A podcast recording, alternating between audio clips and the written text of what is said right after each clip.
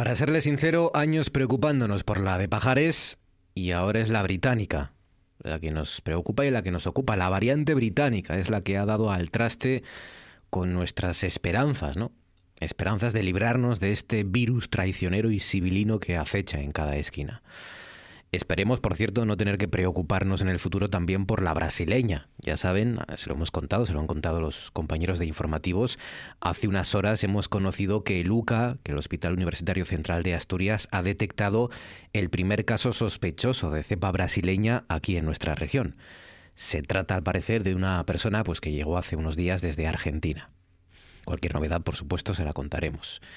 Definitivamente, todo apunta a que no vamos a librarnos de la cuarta ola. Esto hay que ir, que, hay que ir asumiéndolo, ¿no? Los indicadores empiezan a empeorar, la Semana Santa no va a ayudar y la campaña de vacunación pues tampoco va a llegar a tiempo para mitigar el que ojalá sea el último envite ya de esta pandemia. Bueno, ¿por qué no llegan más vacunas? ¿Por qué cada vez parece más lejana y más fofa aquella vacunación masiva, ¿verdad?, que nos prometieron. Nos están engañando las farmacéuticas, lo están haciendo nuestros dirigentes. Bueno, pues, pues un poquito sí. Y un poquito todos, ¿no? La verdad. Aunque solo un poco. Parece claro, parece claro que tanto las farmacéuticas como nuestros dirigentes, unas por codiciosas y otros por irresponsables, pues parece que prometieron mucho más de lo que eran capaces de producir y de suministrar, ¿no? Esto ya a estas alturas parece evidente. Pero quizá el problema también haya estado en nuestras expectativas. La producción actual de vacunas ya es muchísimo mayor de lo que hubiéramos podido ni siquiera imaginar hace un año. Fíjense, para pasar hace unos años, para pasar de producir 500 millones de vacunas de la gripe al año a producir 1.300 millones, para dar ese, ese salto en la vacuna de la gripe, se tardó una década. De 500 millones a 1.300 millones se tardaron 10 años. Ahora estamos hablando de cantidades mucho mayores incluso, ¿no? Estamos hablando de pasar y de producir 10.000 o 15.000 millones de vacunas en menos de un año.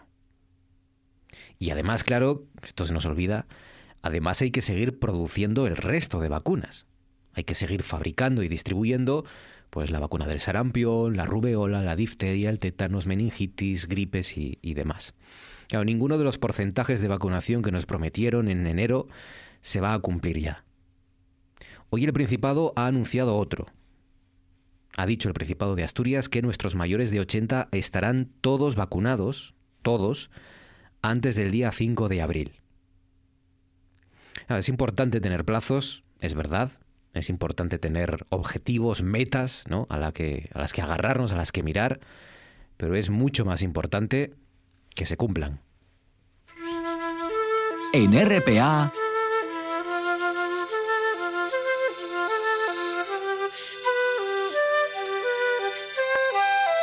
Noche tras noche.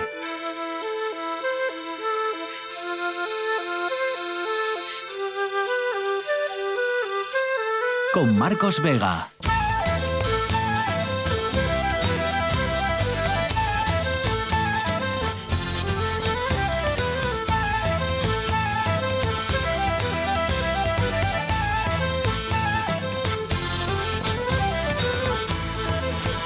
Buenas noches, bienvenidos al espectáculo de la radio. Recuerden que desde este viernes están prohibidas las visitas a amigos, las visitas a familiares, que quedan limitadas las reuniones en los espacios públicos, como máximo de cuatro personas en espacios públicos cerrados y máximo de seis en espacios abiertos, salvo que ustedes sean convivientes, claro. Son restricciones concretas, ya saben, para esta Semana Santa con restricciones nuevas que empiezan este viernes, como les digo, y que van a terminar el viernes 9 de abril.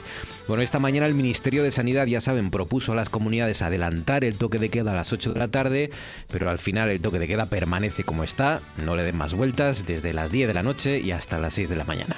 Fabián Solís desencadenado está al frente de la parte técnica, Patricia Rodríguez en producción, son las 9 y 4 minutos, esto es Asturias y estas son las formas banderas que tienen para conectar con nosotros canales diferentes para que nos cuenten lo que deseen, preguntas, ruegos, sugerencias, para que nos hablen, por ejemplo, de primavera, que es el asunto central hoy en nuestro, con, en nuestro Tú antes molabas, a partir de las 10. Primavera en todas sus facetas, ¿no? Series, series de televisión, por ejemplo, Si prefieren películas, les decía, series de televisión, películas, canciones vinculadas con la primavera y que o que se desarrollen en primavera o que hablen de primavera, ¿no? Nos dice, por ejemplo, Ramón Redondo, dice Cuento de primavera de Eric Romer, dice Cerezos, Cerezos en flor también de Doris Dory, dice Primavera precoz, Primavera tardía, dice, por ejemplo, Danara García López Primavera de José Mercé y la Primavera trompetera de los delincuentes. Añade Águeda González Díaz, dice, hola, una de música, dice la apabullante primavera de Vivaldi, maldita primavera de Yuri y Le Colin Son in Flore de Vilma Gosch, dice. Añade también Here Comes the Sun de los Beatles y dice, se me olvidaba mi favorita y de verdad os recomiendo escucharla, dice Negua Joan Data, en euskera del grupo Fea Mais. Dice, el título quiere decir porque el invierno se va. De verdad que es maravillosa. Ah, pues me la apunto, Águeda. Negua Joan Data o Juan Data. En euskera dice, o quiere decir por lo visto, porque el invierno se va y dice de Fea Mais. La última primavera, dice de Ramón Redondo, de Isabel Lamberti, título spoiler, dice narrará la última primavera de una familia gitana en su casa en la Cañada Real antes de ser desahuciados. Bueno, pues como ven, títulos de series, de películas, de canciones también, todo vale. Hoy en el Tú antes molabas para darle la bienvenida a la primavera. A partir de las 10 desgranamos las que nos sugieran los escritores Diego Asenjo y Menchu Blasco y la actriz Cris Puertas, además de lo que hayan visto y de lo que nos quieran sugerir o proponer. 6 sobre las 9. Patricia Rodríguez, buenas noches. Patricia Rodríguez, buenas noches. Ahora intentamos conectar con Patricia Rodríguez para que nos diga a quién ha elegido como asturiano o como asturiana de la jornada. Patricia Rodríguez, buenas noches.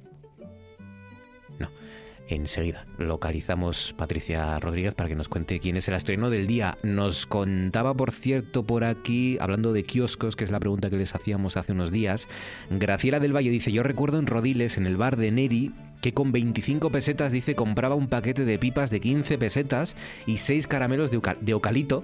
Dice 3 por 5 pesetas. Dice, es el día de hoy que cuando como pipas después me apetece un caramelo de ocalito la vinculación, ¿no? Es casi pauloviana, ¿no? Graciela, de una cosa con las otras. De las preguntas que hemos hecho, también, por ejemplo, de las cosas que dan gustirrinín.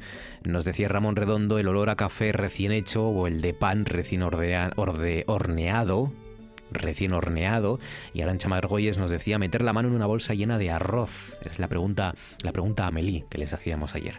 Ahora sí, Patricia Rodríguez, buenas noches. Bueno, vamos a dejar a Patricia Rodríguez y vamos a llamar a Urueta para que nos cuente cuál es la previsión meteorológica para las próximas jornadas. Eh, pasan 8 sobre las 9 y nos vamos a las nubes, donde nos espera Javier Martínez de Urueta.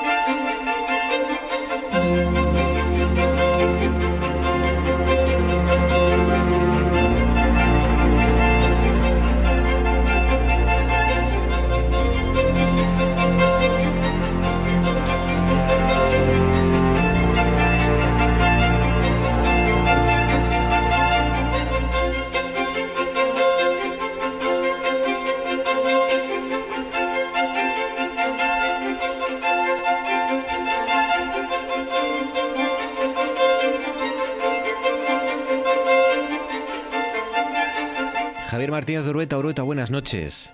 Hola Marcos, muy buenas noches. ¿Qué tal Urueta? ¿Cómo has pasado este tercer día ya de primavera, si no me equivoco? Empezó el lunes, ¿no? Día, día completamente diferente al de ayer. Ha cambiado, ha cambiado, se ha notado bastante. Ayer que teníamos un cielo pues y un día totalmente primaveral con las temperaturas y también acompañó el día, sobre todo con el cielo despejada, pues hoy ha cambiado por completo porque hemos tenido un cielo totalmente cubierto de nubes, también bueno, debido a las temperaturas que han bajado bastante con respecto a ayer. Y ayer si hablábamos, bueno, con temperaturas máximas que estaban rondando los 20-21 grados, pues hoy se han quedado rondando los 16 grados de, máxima, así que han enfriado bastante y se ha notado hoy con, este tercer día de la primavera. Es verdad que, fíjate, yo creo que he pasado más, más frío ayer, que pasé más frío ayer, pero, pero hoy ha estado más gris. Claro, digo ayer me refiero por la noche, ¿no? En, cuando se iba el sol. Sí, sí, no, sobre todo tienes razón porque, a ver, sobre todo las, los días que está despejado, pues sí que es verdad que sobre todo a última hora de la tarde y entrada la noche, eh, digamos que la temperatura refresca bastante. A diferencia, pues los días que está nublado, eso es porque por ejemplo, durante el día, toda esa energía que ha sido recibida por, por la Tierra del, Sol, al intentar escapar por la noche, si hay nubes, pues la temperatura, digamos, que no se puede escapar y hace que la temperatura se, se suavice. Pero eso también es algo normal que ocurre estos días de, de primavera, sobre todo los días que hay bastante, digamos, que no hay muchas nubes en el cielo, pues las temperaturas a última hora de la tarde sí que refrescan bastante y se nota en comparación con los días en los que hay nubes en el cielo, que la temperatura, digamos, las temperaturas mínimas no son tan poco tan, tan bajas. Me parece que no, pero esas nubes grises, ¿no? por muy grises que sean, eh, protegen ¿no? Y, mantienen el calor, el poco calorín que, que, hay en la Tierra ¿no? y que hay sobre nuestra, nuestro planeta. O sea que eso al final tiene consecuencias, lo hemos explicado muchas veces. Mañana jueves, ¿qué nos espera, Orueta? Pues mira, mañana jueves va, va, a ser un día, digamos, pues diferente al de hoy, va a mejorar algo al respecto. Sobre todo, bueno, durante la mañana sí que vamos a tener eh, un día totalmente nuboso, una mañana totalmente nubosa, no nos van a dejar precipitaciones, al igual que hoy, hemos, al final no hemos tenido precipitaciones.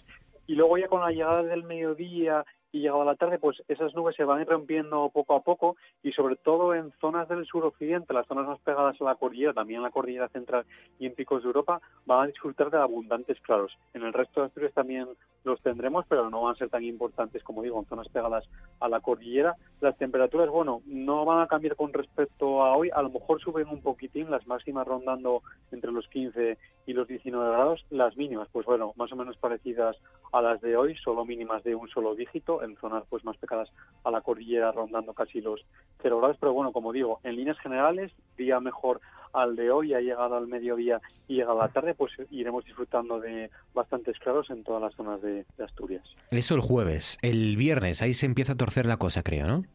Se empieza a torcer la cosa, pero bueno, podemos decir que va a ser un paréntesis, porque el fin de semana pinta bien. Pero bueno, mira, el viernes vamos a tener una mañana de nubes y claros, pero bueno, con el paso de las horas estas nubes van a ir a más, van a llegar las lluvias porque nos va a pasar un frente frío que tampoco va a dejar muchas lluvias en Asturias, pero como digo, sobre todo el viernes vamos a vivir un paréntesis de lluvias, no lluvias muy intensas de cara a la tarde. Bueno, pues nada, me quedo con ese, ese, esa esperanza en el horizonte brillando ¿no? del fin de semana con, con tiempo bueno, con buen tiempo. Porque de la Semana Santa no nos puedes decir nada, no te atreves, ¿no? de la Semana Santa mejor que lo vayamos actualizando en los siguientes programas porque bueno los modelos todavía no son muy fiables ya sabes lo decimos muchas veces Normal. a más de una semana pues los modelos van perdiendo fiabilidad pero bueno lo iremos contando en los siguientes programas Marcos pues nada de momento mañana otra vez con Javier Martínez de Urueta Urueta cuídate gracias un abrazo gracias un abrazo ahora sí Patricia Rodríguez buenas noches bueno, tampoco esta vez.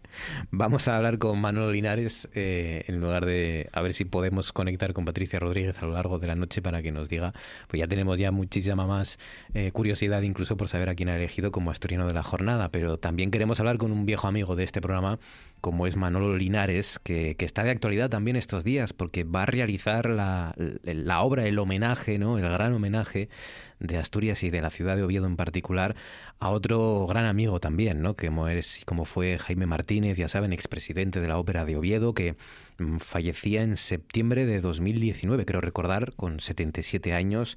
Diego, amigo Jaime Martínez de, este programa, amigo fundamentalmente también del propio Manolo Linares, ¿no? Eran grandes amigos y, queremos saber si el realizarle esa, mm, ese busto, ¿no? Esa, esa estatua, pues también es especialmente diferente. Sabemos que Manolo Linares es uno de los eh, artistas y de los escultores que, más obras tiene a lo largo y ancho de, nuestra comunidad autónoma. Pero queremos saber también si ha sido especialmente o particularmente difícil, complicado hacerle una, una obra, una estatua a un viejo amigo como era como era Jaime Martínez, ¿no? Es un busto que, bueno, pues eh, va a ser un homenaje eterno, al menos de eso se trata, de que intente ser un homenaje eterno. Una obra que Linares, pues, ha creado sobre arcilla y que, y que ya cuenta además con el visto bueno de la familia, que en estas cosas es también muy importante. Manolo Linares, buenas noches. Muy buenas. ¿Qué tal, viejo amigo? ¿Cómo estás, Manolo? Pues ahí estamos eh, aguantando, medio confinados, pero siguiendo en la lucha claro que diaria. Ten cuidado eh, porque, porque a ver si te me vas a confiar ahora al final ya, cuando nos queda... ¿Ya te han vacunado? no, todavía, no. ¿no? No, solamente me han llamado para preguntar si quería vacunarme y les dije que sí, por supuesto. Claro, claro, claro. Es que no se puede ser tan joven, Manolo. Al final. Ya lo sé, sí, sí, bueno, cuéntame, porque eh, supongo que por un lado estarás eh, pues encantado de que, de que tengas eh, la suerte, ¿no? De poder brindarle este casi último homenaje a Jaime Martínez, pero por otro lado intuyo que tiene que ser diferente, difícil, ¿no? Hacerle una estatua a un viejo amigo tuyo como el propio Jaime Martínez. Hombre, pues la verdad es que lo que busca uno es, eh, en principio, mientras vas modelando, el barro es como la como la creación, es la creación. Y mm, vas eh, dándole forma en función de los recuerdos de la de la figura que tú tienes en, la mente, porque eh, fotografías hay eh, las que tienen muchas fotografías, pero son fotografías que no se pensaron nunca utilizarlas para una para una escultura, lógicamente. Entonces eh, le coges el frente, pero eh, nadie hace una fotografía pensando en, que se va a hacer un busto a través de ella, ¿no? Entonces eh, tú vas buscando el que te llegue, el que sientas, el que vibres con, con ella. Y, y yo a la vez, o sea, cuando eh, Susan, su, su, la, la vio, pues realmente se emocionaba. Dice, mira, estamos otra vez juntos. Pues es, es una, una cosa que de alguna forma eh, define eh, la situación de, de, de afecto eh, y, de, y de realidad que tiene ese sentimiento que tiene eh, que tenga el alma de la fuerza eh, otras cuestiones es que cada uno tiene una visión diferente de las personas. Claro. yo con, Jaime tenía, tenía un gran afecto y realmente pues busco eso, el, el recuperar esa, esa memoria que yo tengo. Claro, hay, hay, personas que conocen a Jaime. Hombre, yo me atrevería a decir que la mayoría le conocemos a través de la ópera o le conocimos a través de la ópera. Mm, otros muchos también a través de la medicina. Era neumólogo, creo recordar que era, ¿no? Sí, neumólogo, sí, sí. Neumólogo. Y, y, y, hay gente también a través del rugby, ¿no? Que fueron algunas de sus grandes pasiones, el rugby, la ópera y la medicina.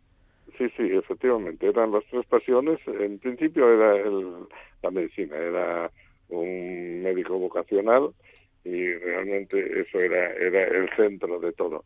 Pero luego pues eh, como como buen humanista eh, vivía el deporte y el rugby eh, ya mm, cuando llegó aquí eh, procedente de Madrid pues eh, trajeron un, grupo de, de, de gente de Madrid que vinieron que formaron el, el equipo el primer equipo de rugby en, en Oviedo y él se integró perfectamente con ellos porque le entusiasmaba y lo de la música era para curiosamente hay dos Jaimes que eh, se llevaron muy poco tiempo en, en su en su ausencia eh, son Jaime Builla en la Filarmónica y, y Jaime eh, Martínez en la ópera. Los dos médicos y los dos eh, entrañables amigos es verdad que Jaime Martínez tenía, me mm, mm, estoy recordando imágenes de él, de la prensa, y, su figura era una figura mm, esbelta, eh, alta, espigada, ¿no? Siempre, ¿no? El, con, con, ese cuello largo que tenía, ¿no? Y, una figura delgada.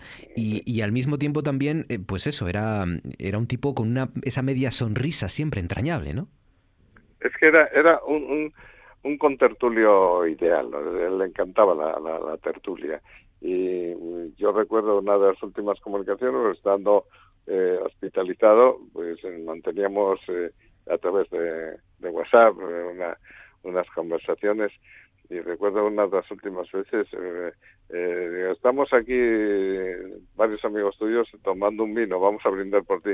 Y dice, espero que, que pueda pronto volver a brindar con vosotros en, en presencia. Entonces, eh, hacíamos eh, juegos, me enseñaba, me ponía una, una fotografía de, bueno, dice, estoy viendo el paisaje de la ventana.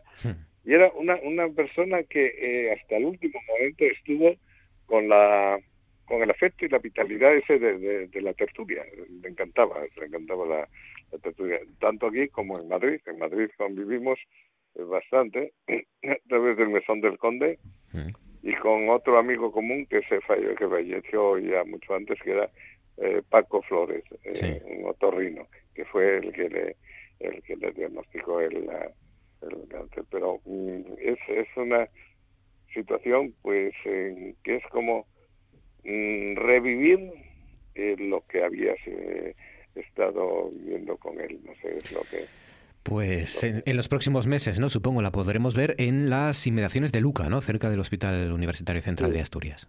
Ahí le dieron el nombre de, de, una, de una plaza, de una rotonda a, él, y le dedicaron eso y estamos, se está buscando ahora la ubicación por ahí en la zona esa, así, próxima a Luca, porque es donde, de hecho, lo, va a llevar un poco los símbolos de, de, de todas sus pasiones, pero fundamentalmente eh, el, la bata de, médico y el fonendoscopio para, para identificarlo. Lleva también en la mano pues eh, un libro que es muy muy importante eh, para, para la medicina. ¿eh? El juramento hipocrático. Exactamente, exactamente. Pues es la, la, figura que seguro, la estatua de Jaime Martínez, expresidente de la Ópera de Oviedo, que, que, seguramente veremos enseguida y que va a ser excepcional como todo lo que hace Manolo Linares. Manolo, qué ganas tengo de verte, amigo. Un abrazo fuerte y gracias. ¿eh? Bueno, espero que os encontréis todos bien. Estamos bien. Y que sí, efectivamente, que, que no nos venza el virus en la moral al menos. Claro que sí, que ya queda menos, ya verás. Un abrazo. Gracias, amigo. Otro para ti. Un abrazo fuerte. Patricia Rodríguez, buenas noches. Hola, buenas noches, Marcos. Menos mal, por fin. por fin, lo hemos conseguido. Era ahora, ahora o nunca. Venga, cuéntanos, ¿quiénes has elegido? ¿Quién has elegido como asturiano del día? Bueno, pues hoy es más bien un asturiano de adopción, porque realmente eh, este chico del que vamos a hablar hoy nació en Lérida en noviembre del 84, pero lleva aquí en Asturias desde los 16 años y afirma que no tiene ninguna intención de irse ya de aquí. Es un piragüista, doble campeón olímpico en Pekín 2008 y también en Río de Janeiro 2016 y también campeón del mundo en los años 2009, 2010 y 2011. Os estoy hablando de Saúl Cravioto Rivero. Ha ganado múltiples medallas y de conocer que la Federación Española de Piragüismo lo ha confirmado junto a sus compañeros palistas como esos tripulantes del K45000 que van a competir en los Juegos de Tokio, en los que por cierto esta embarcación española parte como una de las principales favoritas al oro. Pero además Cravioto no solo es piragüista, también es policía en la Comisaría de Policía Nacional de Gijón, pero se dedica más bien a dar charlas en colegios, en institutos, sobre drogas, sobre alcohol, sobre redes sociales, porque desde que es tan conocido, lo de salir de patrulla no era lo más aconsejable. Ha sido además condecorado en dos ocasiones con la Cruz Blanca al mérito policial precisamente por el prestigio que ha aportado al cuerpo con sus éxitos deportivos.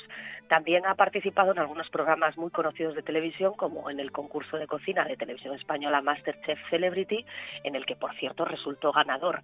Ha escrito un libro titulado Cuatro años para 32 segundos, que ya va por su segunda edición y es además imagen de algunas marcas.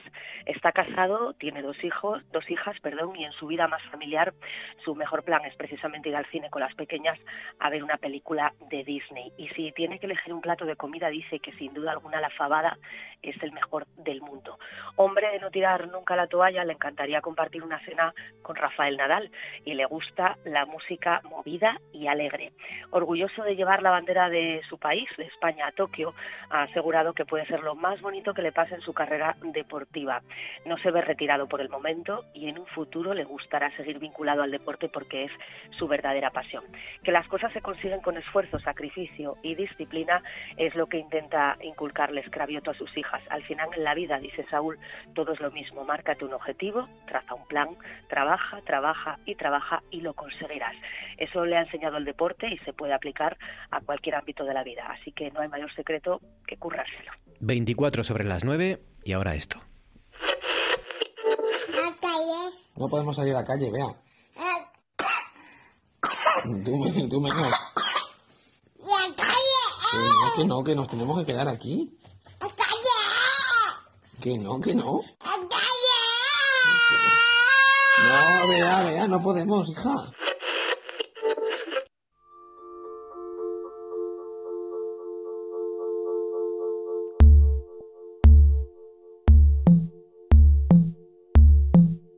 Esto es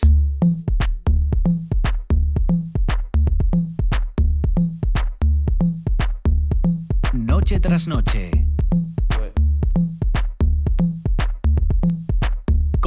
Vega.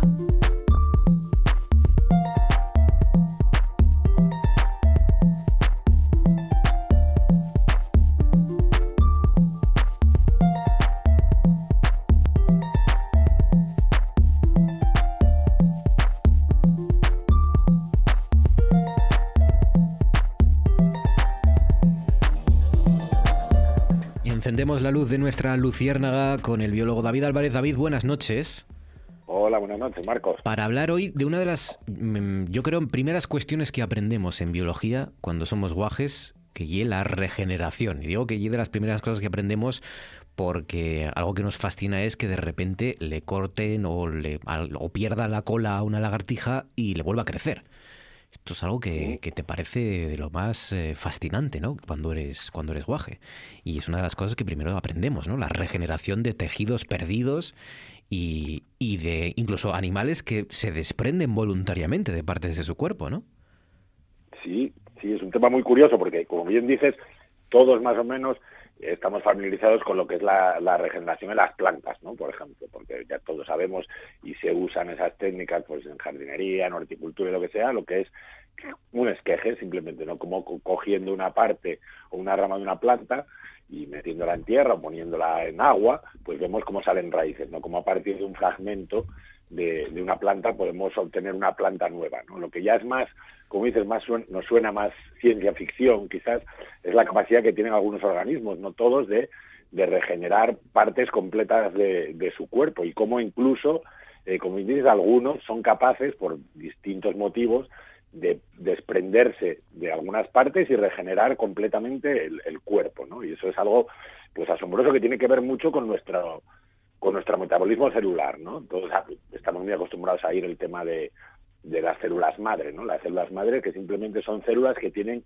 el potencial de generar eh, cualquier órgano, ¿no? Digamos que solo primero es, es que es un poco complicado de explicarlo, a ver si conseguimos comentarlo para que los oyentes lo entiendan, más o menos, que todas las células, todas las células de nuestro cuerpo tienen una copia exacta de todo nuestro genoma, de todos nuestros genes, ¿no? Con lo cual, en teoría, todas podrían dar lugar a todas las partes de nuestro cuerpo, ¿no?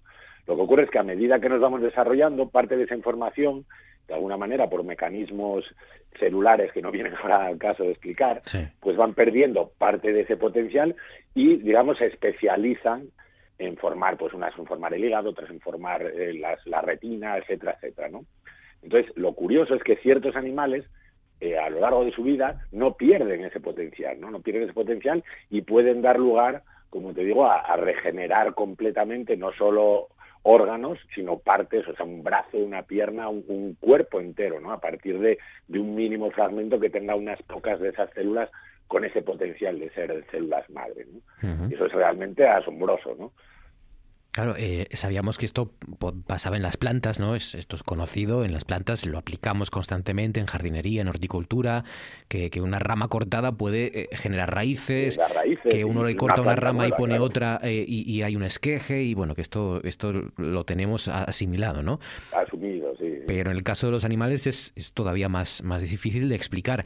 Hay un estudio de hace unos años, ya 2013 creo recordar, eh, un estudio que nos pasaste que, que- que es increíble, ¿no? Eh, en el caso de gusanos, gusanos a los que les cortan la cabeza, los decapitan y regeneran su cerebro, pero, y aquí viene lo, lo más fascinante de todo, regeneran ese cerebro con los recuerdos dentro, ¿no? O sea que se duplica de alguna manera la, Sí, la- sí, la es, una cosa súper curiosa, ¿no? Porque son, como bien dices, son unos organismos muy pequeños, son, no son bueno, la, la palabra gusano normalmente la aplicamos para todo bicho que es así un poco alargado, ¿no? Entre los, lo que son gusanos hay pues anélidos, hay nemertinos, hay cientos de, de, de palabras y de grupos distintos. En este caso son las planarias, que son a lo mejor a la gente le suena a veces en el agua unos bichitos blanquecinos, pequeñitos, pequeñitos, muy planos, como su nombre indica, que se utiliza mucho en experimentación, que son relativamente sencillos y tienen esa facultad y como siempre decimos en el programa, muchas cosas de estas de, científicas se, aprenden por casualidad muchas veces, ¿no? O sea, esto, se trataba de un grupo de científicos, como bien dices, que estaban estudiando precisamente el comportamiento, ¿no? El comportamiento de estas de estos de estos animales, como digo, son súper sencillos, no tienen un cerebro como tal, tienen unos ganglios ahí, bueno, un sistema nervioso muy simple, ¿no? Entonces les, los entrenaban literalmente como parecido a los a los laberintos de, los ratones, ¿no? Pues los enseñaban a buscar la ruta digamos, más rápida hacia una fuente de alimento, ¿no? o sea, de forma que después de entrenarlos varios, varios días, pues los bichos que habían entrenado, pues tardaban menos en llegar, ¿no? Lo curioso vino después, cuando estos animales que tienen la facultad de, eso, de desprenderse, o que si los cortas incluso en cinco fragmentos, esos cinco fragmentos dan lugar a cinco individuos nuevos distintos, ¿no? Pues lo que vieron es que individuos que les habían cortado esa parte, la parte de la cabeza, pues a partir de la cabeza regeneraban otro cuerpo y a partir de lo que quedaba de cuerpo regeneraban una cabeza, ¿no? Pues lo que vieron es que esa, esa parte eh, trasera, digamos, que, ocupaba lo que no era cabeza, pues regeneró una nueva cabeza y sorprendentemente esos recuerdos que tenían de ese entrenamiento de, como por los laberintos que digo yo, pues los conservaban, conservaban esos recuerdos y conseguían esa segunda mitad, una vez regenerada, volver a hacer el circuito este que te decía y recordar de alguna manera eso, con lo cual ya se plantearon muchas más preguntas. Y digo, ¿no? ¿hasta qué punto en estos animales los recuerdos no estaban solo concentrados en el cerebro, sino en otras en otros ganglios, en otra parte del sistema nervioso? Eh, o sea, cosas súper curiosas. que, nadie se lo esperaba. Claro, ¿cómo vas a esperar que por muy básico que sea, un animal recupere, bueno, los músculos, las, las neuronas, las epidermis, los ojos y, una nueva y una nueva cabeza con la memoria, claro, es que es... Claro, porque eso la memoria como todavía es algo que no sabemos muy bien cómo sabemos que está en el cerebro, que tenemos ciertas partes del cerebro, pero sigue siendo como mucho más, más críptico, ¿no? Más difícil de, de ubicar como si fuera un libro, ¿no? Entonces que, que un animal tan simple como este sea capaz de mantener esos recuerdos, no se sabe bien qué parte de su sistema nervioso, pues eso es alucinante, vamos, es realmente alucinante. ¿no? o sea, cómo nos pueden dar sorpresas lo más minúsculo que nos vamos a imaginar. Y hay otro tipo de gusanos, entre comillas, que son las, las babosas marinas, que eh, lo que hacen es lo que comentábamos antes, que se desprenden voluntariamente de, partes, ¿no? Que se, se, se, amputaban o se amputan voluntariamente la cabeza. Este, este es, un, es un trabajo que salió hace, hace bien poco, yo creo que es un hace unos meses, salió la prensa y todo. Y estas babosas marinas, digamos, realmente no son gusanos, son son nudibranquios, que es un grupo de, moluscos muy parecido a los caracoles, pero son como caracoles sin concha que están en el, son marinos y que muchos de ellos son urticantes y tienen unos colores ahí muy muy atractivos y tal, ¿no? Pues lo que vieron en estos, también por pura casualidad, fue que de repente algunos individuos literalmente se amputaban, se corta, se decapitaban, se cortaban la cabeza, ¿no?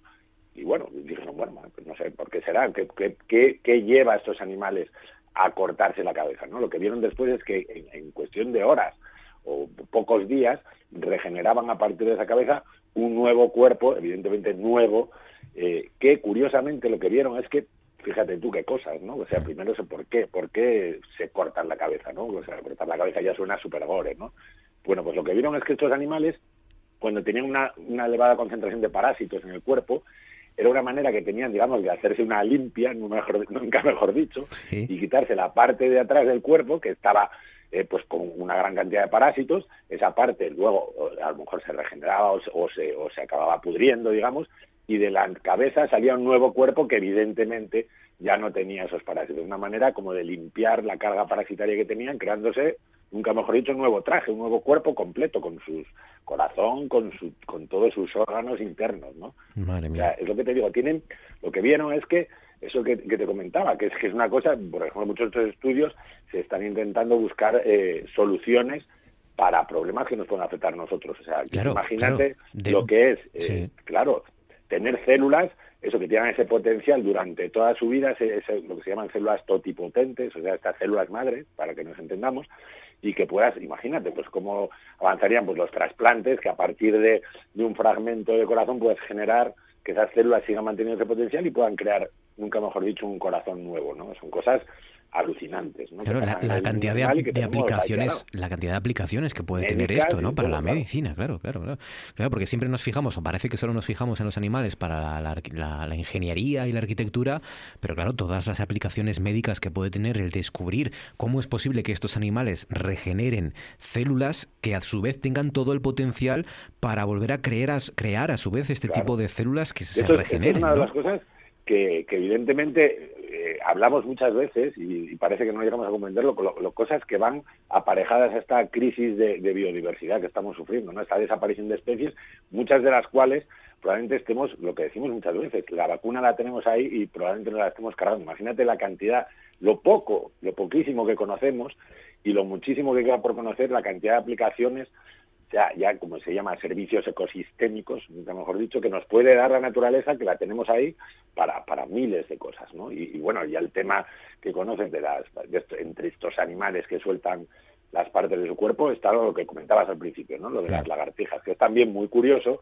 porque en ese caso también eh, prescinden, digamos, entre comillas, de partes de su cuerpo por otro motivo, que es que todo eso sí que lo vimos todos de crío, que cuando coge, intenta coger una lagartija, suelta el rabo Sí. y ese rabo se sigue moviendo, ¿no? Se sigue moviendo durante un tiempo, mantiene esos, esos impulsos nerviosos y se mueve, ¿no? Esto es una, es curioso, se llama autotomía el fenómeno, y lo tienen las lagartijas, lo tienen, por ejemplo, las estrellas de mar también, y es una manera, muchas veces, de despistar a los depredadores. ¿Qué pasa? Si, imagínate que un, que un depredador está persiguiendo una lagartija, le echa la zarpa encima, suelta, porque tiene unos puntos de anclaje, no corta normalmente, tiene unos puntitos en, el, en a lo largo de la cola que suelta, es capaz de soltar partes de, de la cola. Esa cola se sigue moviendo y lo que ocurre es que el depredador pues se queda entretenido con el, con el rabo de la lagartija, Claro, claro. mientras realmente el cuerpo se marcha y consigue salvar la vida. Y luego, por supuesto, esa cola se vuelve a regenerar de nuevo.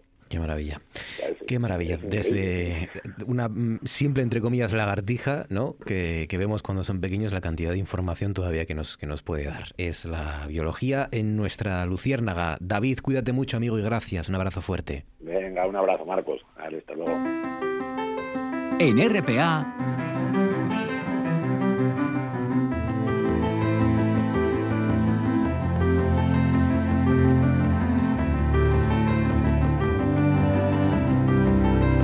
noche tras noche.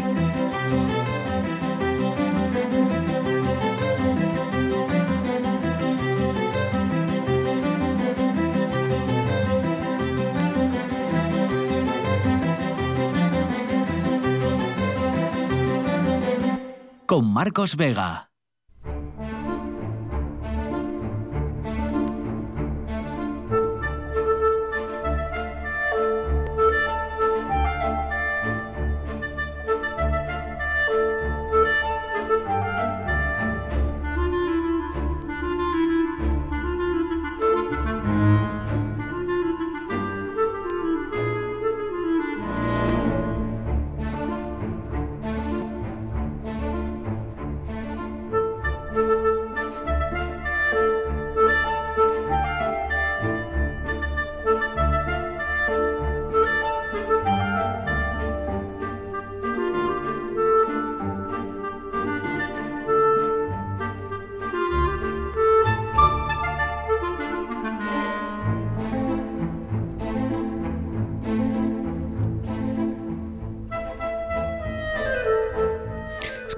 Cuanto más leo sobre el cerebro, más miedo me da lo, lo mucho que desconocemos de nuestro cerebro. Bueno, y en general de nuestro cuerpo humano, fíjate. Cosas como... ¿A nivel fisiológico te Sí, refieres? sí, sí, a nivel biológico, fisiológico, médico, ¿no? Desconocemos muchísimas. Uno, uno crece pensando que la- lo mucho que ha avanzado la tecnología, la informática y la, el progreso de la humanidad, uno cree que nuestro cuerpo ya está controlado al milímetro. La genética, pero sin embargo hay muchas cosas que no desconocemos. No sabemos exactamente, por ejemplo, por qué bostezamos. Exacto, el cerebro es un grandísimo desconocido. Total. Nos queda todavía mucho, mucho que investigar con el cerebro humano.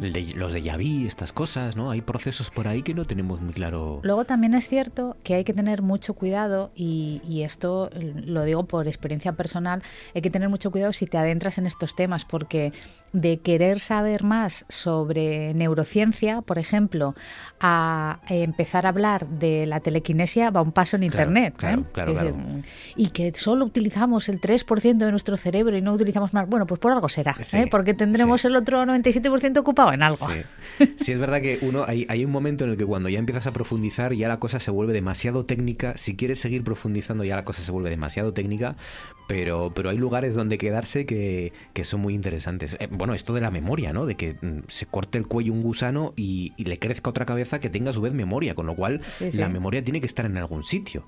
Bueno. en, la- en las células tiene que haber un, cierta, un, cierto pozo, no sabemos muy bien de qué. Aquí hablamos de un libro, Pensar rápido, pensar despacio. Eh, ahora mismo no recuerdo el autor, que es horroroso, que es un premio Nobel, eh, y que habla de precisamente todos estos trucos a los que sometemos, a los que se somete el cerebro y no sabemos por qué eh, el cerebro lo resuelve o no lo resuelve. Por ejemplo, la ceguera, la ceguera visual. Eh, esto seguro que todo el mundo que, que busquen ceguera, ceguera visual, no, perdón, ceguera cognitiva, que busquen ceguera cognitiva eh, partido de baloncesto. No voy a decir más porque no quiero desvelar el truco, pero por ejemplo la ceguera cognitiva, que es que nosotros vemos solo lo que queremos ver y pueden presentarnos en una imagen algo absolutamente llamativo y que es disonante con el contexto de la imagen, pero nuestro cerebro simplemente lo elimina. Eso es ceguera cognitiva. Claro, claro. Y de esto se aprovecha la gente que se dedica a la publicidad, la gente que se dedica a la comunicación política. claro, claro, Todos estos trucos hay que saberlos. Claro, claro. Le- Luego pre- pretenden que no haya fake news y que no haya mm, posverdad y estas cosas, ¿no? Con, con las jugarretas que nos hace nuestro cerebro, el autor es eh, Daniel Kahneman. Eso Kahneman. es, eso es, eso Kahneman. es. Muy recomendable ese libro. Pensar Pero- rápido, pensar despacio. Pero también hay que, también hay que decir que esto lo ha habido siempre, ¿eh? es decir, de, de Cicerón y antes de Cicerón, esto lo ha habido siempre. Lo que pasa es que no había una explicación científica del fenómeno, pero sabían perfectamente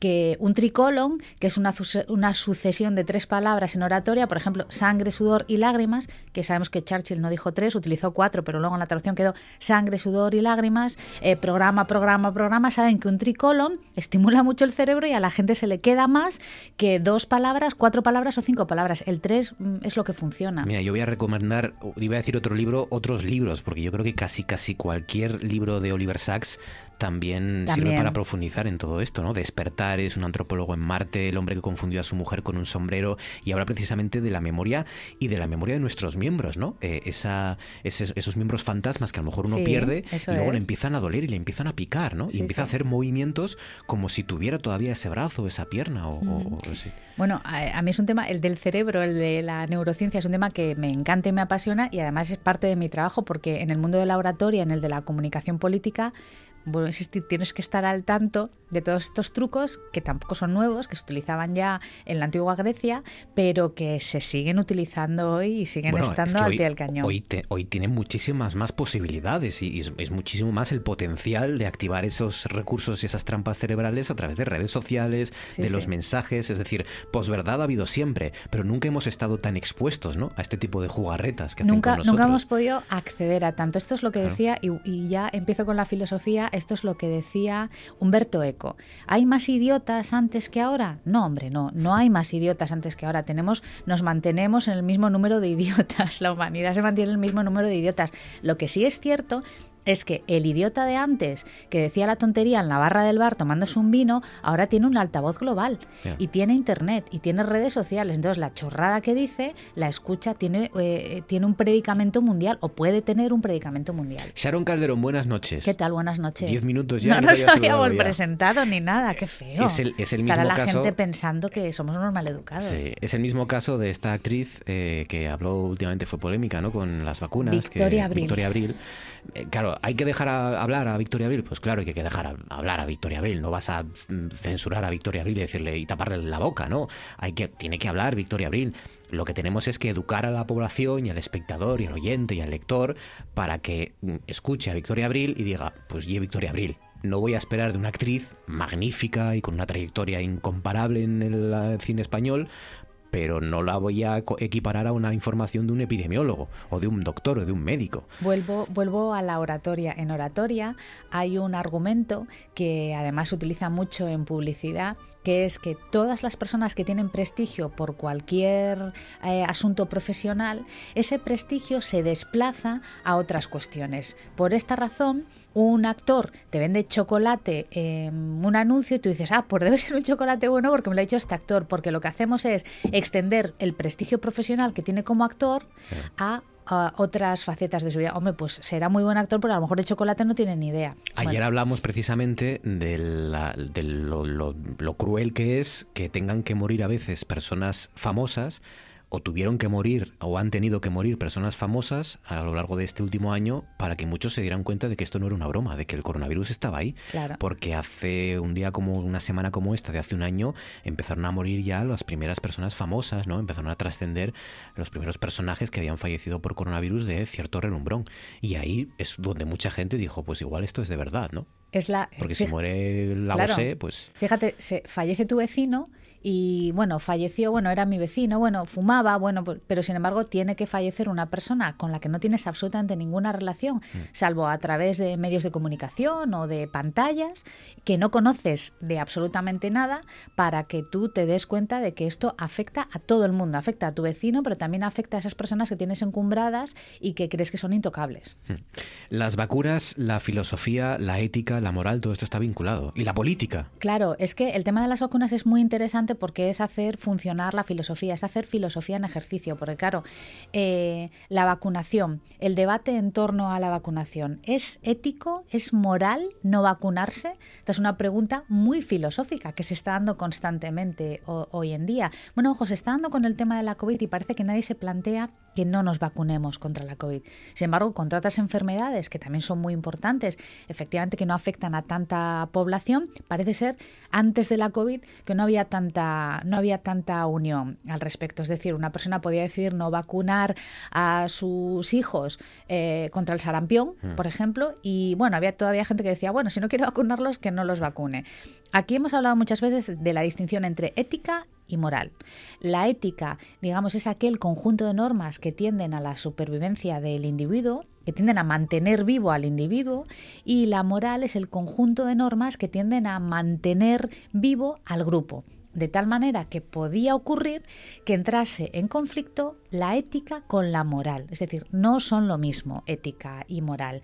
Eh, poníamos el ejemplo de los inmigrantes. Es decir, un país con muy pocos recursos eh, al que llega una oleada de inmigrantes, imaginaros, eh, estás en una playa y tu país está al límite de los recursos, no puede asumir a, mar- a- a más personas por una cuestión material exclusivamente, nada de ningún juicio moral al respecto, no puede asumir a nadie más. Y tú ves que llega un barco lleno de 800 personas y baja gente de ese barco o de esa barca pues enferma, eh, con hambre, lo ético, lo ético es ir a ayudarles. Claro. Tú, tú dices, voy a ayudar a esta persona que está desnutrida o que tiene sed o que tiene hambre o que tiene frío. Lo ético es ayudarles, pero desde el punto de vista moral, si le ayudas estás perjudicando al grupo. Este es una, un ejemplo muy claro. Mm, Es verdad que es desagradable oír este Sí. ejemplo, pero es muy cierto de cómo ética y moral entran en conflicto. Bueno, pues desde esta perspectiva de la ética y la moral, la pregunta es, ¿es ético vacunarse y es moral vacunarse? Yo creo que la pregunta eh, es sí, la respuesta a esta pregunta es sí a las dos. Sí es ético vacunarse, ¿eh? o está de acuerdo con la ética la vacunación, ¿por qué? Porque tiendes a la supervivencia del cuerpo Claro. y queda fuera de toda duda que la vacunación también es moral porque ayudas a la supervivencia del grupo. Es decir, si no te vacunas, entonces no eres ni una persona ética ni una persona moral. Dicho esto, que vea cada cual si decide si se vacuna o no, pero va a quedar francamente mal. Ha habido, con respecto a la va- vacuna, ha habido dos preguntas eh, que yo creo que nos hemos hecho poco. Una, bueno, una, una ha quedado bastante claro que, que- que no parece muy ético eh, o moral, eh, o las dos, eh, obligar a vacunarse a la gente. Mm, Eso aparentemente hubo un amago, creo que fue Galicia, ¿no? La que Galicia fue. planteó el obligar a, a vacunarse a la gente. Esto era, era bastante duro, ¿no? A mí me parecía bastante duro. Eh, y la otra cosa que yo creo que no se ha debatido lo suficiente o no se ha analizado las consecuencias que tiene es esto del pasaporte de vacunación, ¿no? El- Sí, sí. La cartilla de vacunación. Sí. Evidentemente las, las bondades y los beneficios todos los vemos, ¿no? Que se reactive pronto eh, en la circulación de personas, que se reactive la economía, que se reactive el turismo, la, la hostelería, etcétera, que los que estén vacunados ya puedan hacer cosas que el resto no podemos estar, pero yo creo que no se está reparando en, en las cosas que conlleva, ¿no? En, En las consecuencias- en las cons- consecuencias que puede tener- se El abri- dilema que eso significa que haya dos tipos de personas mm, solo por haber accedido a la vacuna o no. bueno, con respecto a la obligatoriedad de, las, de la vacunación, eh, hay otras cuestiones médicas a las que, que- a las que nos sometemos de manera obligatoria, porque no queda, no queda otra, es decir, porque se, se te obliga en cierta, en cierta manera. Pero es verdad que si tú no quieres un tratamiento, tú estás enfermo de cualquier enfermedad y no quieres someterte a un tratamiento, tú puedes negarte. Puedes decir que no, que no quieres someterte a este tratamiento. Y con respecto al, al pasaporte de vacunación, si recordarás al principio del confinamiento es que ha pasado un año, pero es que parece que han pasado 15, porque nos olvidamos. Ha- Han pasado tantas cosas raras, tantas cosas raras en el sentido de que extrañas, ¿no? que no, no, no, no imaginamos que pudieran pasar, las olvidamos. Recordad que al principio del confinamiento domiciliario, se hubo un tímido debate con respecto a el certificado de alguna que algunas personas estaban presentando ya para realizar determinados trabajos que habían pasado la COVID-19. ¿Eh? Y se generó un tímido debate con respecto a si esto era eh, Em- Empresas que ponían entre las, mm, los requisitos para, para contratar a alguien que hubiera pasado ya, ¿no? El certificado de que haya pasado el incluso COVID, la enfermedad. eh, buscadores de trabajo que se ofrecían y, en, y en su currículum incluían haber pasado la COVID-19. En ese momento no sabíamos que te podías reinfectar, bueno, las posibilidades de reinfección, no sabíamos muchas cosas y ahí se generó un tímido, un, un tímido debate de decir, bueno, ¿es esto ético? ¿Es esto moral? Que sabemos que no es lo mismo, que son dos preguntas que, tienen, que pueden tener respuestas distintas. Es decir, pues mira, este es un eh, presentar, poner en tu currículum que has pasado la COVID puede ser ético, pero desde luego no es moral. Claro. ¿eh? Aquí vemos un ejemplo en el que ética y moral entran en conflicto. Para ti puede ser bueno y porque es- no, no es malo. No, el- es ético, es claro, ético, es ético porque tiende a, a- a tu mejora, a tu supervivencia, pero no es moral, porque evidentemente estás perjudicando, a- estás perjudicando al grupo, creando, pues eso, diferencias eh, y distorsiones en, en determinados, en determinados ámbitos. Yo siempre me pongo, más que nunca, en el último año, me pongo en la piel de nuestros yo del futuro. ¿Cómo miraremos, ¿no? cómo juzgaremos las decisiones que hemos tomado, tanto desde el punto de vista médico y, y- y- y- y científico, como desde el punto de vista moral? ¿no? Que las decisiones que hemos tomado, ¿cómo las an- analizaremos dentro de 5, 6, 10 años? Eh, pues, pues probablemente yo siempre recuerdo a Bueno aquí hablar de la ¿Seremos memoria. condescendientes? Diremos, es que no había otra. Estoy segura, estoy segura, estoy segura porque eso también es supervivencia de la especie. ¿eh? Claro, Ojo, esto también es Sí, sí. supervivencia de la especie, ¿no? Es decir, mira, es que lo hicimos todo fatal, esto no, no encontrarás a nadie que lo diga. Eh, y luego, eh, los recuerdos son siempre absolutamente traicioneros. Afortunadamente para nosotros, no estamos en el siglo XVIII, que ojo, que también se documentaba todo perfectamente, y, y el nivel de exposición a, a medios de grabación es muchísimo mayor que hace dos siglos. Entonces, no solo podremos recordar, sino que podremos revivir, que son Claro. cosas distintas. Una cosa es recordar y otra cosa es eh, revivir. Qué No- miedo. Claro, efectivamente. Y podremos revivirlo. Y de hecho, pasa hoy. Sí. Eh, lo hemos comentado alguna vez. Eh, Netflix hace relativamente poco, hace dos o tres semanas, estrenó el documental Nevenka sobre la, sobre la concejala del Partido Popular que fue acosada sexualmente por el alcalde. De, no, no recuerdo, fue en León, pero no recuerdo. Sí. Nevenca el- Fernández fue en... Es que tengo miedo de equivocarme, porque... pero bueno, no, sí. no recuerdo. Claro, eh, el caso Nevenka, el caso Nevenka, yo lo recuerdo perfectamente porque ya era una persona con uso de razón y recuerdo perfectamente el caso Nevenka, eh, perfectamente. Sin embargo, Ponferrada. en Ponferrada, efectivamente. Eh, sin embargo, ver el documental eh, hizo que recordara muchísimas cosas que, que, que, yo había olvidado completamente de mi memoria. No recordaba al fiscal eh, diciendo esto de que si en el propio juicio a Nevenka, no era juicio a Nevenka, era juicio del alcalde, pero parecía que se estaba juzgando Sí, sí. a, a Nevenka. Nevenka Fernández, que le decía, hombre, siendo usted concejala y una mujer con formación, eh, ¿cómo se dejó, cómo se dejó acosar? Porque usted no es una cajera del supercor o del hipercor o una cajera de, dijo un supermercado que tiene que aguantar eso. Claro, se, se- se dijeron cosas tan brutales como esa y sin embargo yo no la recordaba. El documental que recoge la vida de Jesús Gil, en el que se cuenta toda la operación mm, absolutamente oscura de compra, recompra, venta, reventa del Atlético de Madrid, pues yo también lo viví, no lo recordaba. Por eso es tan importante, son tan importantes los medios de grabación. Nevenka Fernández, años 2000, ¿eh? ya no estamos hablando de los 90, No, no, claro que años no. 2000, Nevenka Fernández. Yo reconocí este caso porque nos obligaron a leer, afortunadamente, porque es un libro magnífico, el libro de Juan José Millás, Hay algo que no es como me dicen, Eso el caso es. de Nevenka Fernández contra la realidad.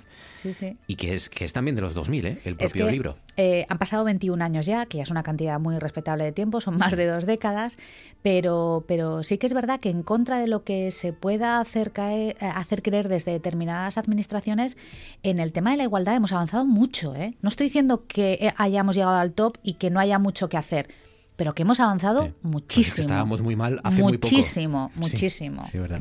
Sharon Calderón, gracias, un abrazo fuerte. A vosotros. Cinco minutos quedan para llegar a las 10 de la noche. Antes de nuestro tú antes molabas. Hai tanto papel e nin sé de lo que vamos falar. Está na escaleta, Arancha. Que escaleta? Na escaleta cía, Que, que escaleta? a mí notoria estamos así, ¿no? Ai, mira, chicos, si sabes tanto presentas en de Asturias tú. Non, si ya voy co presentalo. ¿Cómo? Sí, mira, está na escaleta. Sentir Asturias, magazín presentado por Ignacio Galán y Arancha Margolles. En todo caso, Sedra, por Arancha Margolles y a Ignacio Galán. Más quisieres tú. Ai, dame esa escalopendrana. Escaleta. Escalota. Escaleta, Margolles, escaleta. Ay, sentir Asturias, martes y miércoles de once y media a doce y media la noche, na RPA y en Sin Escaletes. Y copresentado por mí. Ay, calla.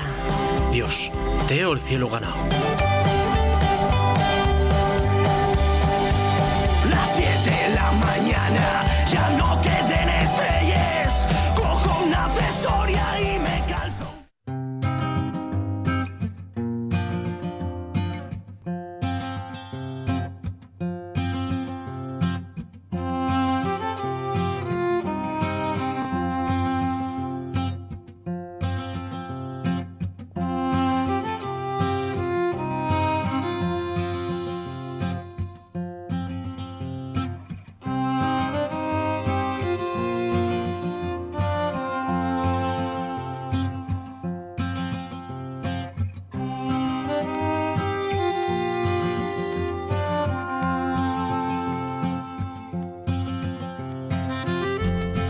Antes de nuestro tú antes molabas decía, vamos a, vamos a hablar con un asturiano que hace unos años, hace tres años en particular, se planteó varias cuestiones que nos hemos planteado muchos, no sé si la mayoría, pero muchos, ¿no? Por ejemplo, preguntas, ¿cuántas personas tienen mm, mi mismo apellido, ¿no? ¿Cuántas personas destacadas, ¿no? relevantes, llevan el, el mismo apellido que llevo yo? Son cuestiones que muchos nos planteamos o nos hemos planteado alguna vez. La diferencia es que nuestro siguiente protagonista, además de planteárselas, se puso a trabajar y se puso a investigar. Y todo eso, toda esa investigación y ese trabajo lo ha plasmado en un blog del que nos va a hablar el fundador y redactor de ese blog, apellido Sirgo, Juan Carlos Cortina Sirgo. Juan Carlos, buenas noches.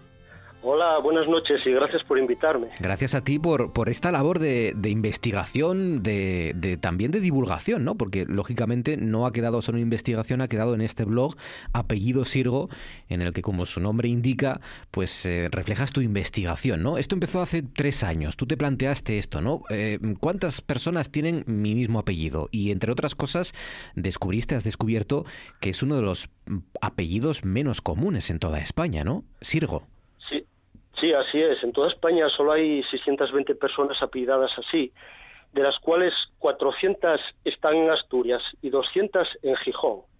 Y, y en- lo que descubrí fue, buscando personas que se apellidaban así a las que yo conocía, empecé a descubrir más y más y más que yo no conocía y vi que que muchas de ellas habían de- destacado en diferentes campos, además de, de lo más variopinto.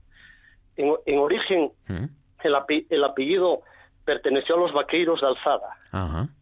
que, bueno, son a los ganaderos transhumantes, como muchos sabrán ya, pero como se puede llegar a pensar que estaban en los territorios situados entre los ríos eh, Navia y Nalón, no siempre es así, porque más al este también había, y en el norte de León también.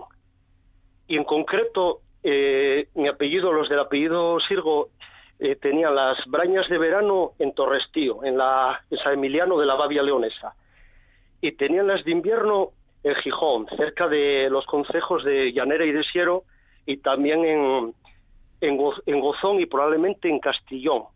Qué guapo. Segu- Sí. sí. Eh, eh, eh, exactamente, eh, ¿qué significa Sirgo? ¿Has logrado determinar que, que- cuál es el origen de la palabra, del término Sirgo, S-I-R-G-O? Sí, eh, bueno, es un término que ya no se usa mucho con ese significado, pero viene a significar seda Seda. o, o tejido labrado con seda. Hay quien dice que también se llamaba así a vacas con pelos de dos colores, pero bueno. Eh, y eso, pues ese apellido procedía de, de eso, de vaqueros de Torrestío que tenían las brañas por aquí. Y, y las brañas, en concreto las de Gijón, eran arrendadas por la familia Valdés, que era una familia muy poderosa, la de Fernando de Valdesadas, que tenía dos sobrinos que se asentaron en Gijón procedentes de San Cucao de Llanera. Y en concreto, la transhumancia en, en Gijón eh, quizá eh, abarcase desde el siglo XVI, aunque no lo puedo confirmar al 100%, y duró hasta mediados del siglo XX. O sea que ese es el origen más probable, ¿no? Remontándonos hasta los ganaderos transhumantes, a esos, estos vaqueiros de alzada que se pasaban el gran parte del año en Torrestío, en ese pueblo de León, Sí, y, sí. y- y luego puede ser también Asturias, que vinieran aquí a Asturias y que estuvieran a camino entre un- una región y otra, ¿no? Más o menos. Efecti- efectivamente, a las brañas de, de invierno en zonas más bajas, en, en sitios de la Asturias Central, cercana a la costa. Y, y bueno, en concreto los de mi apellido Sirgo estuvieron en- realizando la transhumancia hasta, fin- hasta los años 40, así del siglo XX, y luego muchos de ellos hicieron ya campesinos sedentarios, saldos, en, en Gijón. Ya. Eh, claro, o- orígenes humildes para un apellido que, que lleva gente, mm, como has comentado al principio, de renombre, ¿no? Hay personas importantes, no sé si un número superior al habitual de personas importantes que lleven el apellido Sirgo. Pues de, de, seis- de poco más de 600 que hay en Asturias, por ejemplo, en las elecciones locales del 2007 y del 2011 se presentaron nueve y ocho personas candidatas eh, que se apellidaban así. Y hay mucha gente también en el empresariado, en la sanidad, en la, en la educación, eh, artistas y en, y en campos, pero muy variados. En Gijón hay calles, de hecho, con el apellido Sirgo. Sí, sí, la, la avenida de Manuel Sirgo, que fue concejal en Gijón, hay un parque, Ovidio González Sirgo, que es fue dirigente vecinal. Hay la calle Anita Sirgo y Constantina Suárez en La Camocha, el camino de Sirgo en Cenero también, eh, también en Gijón.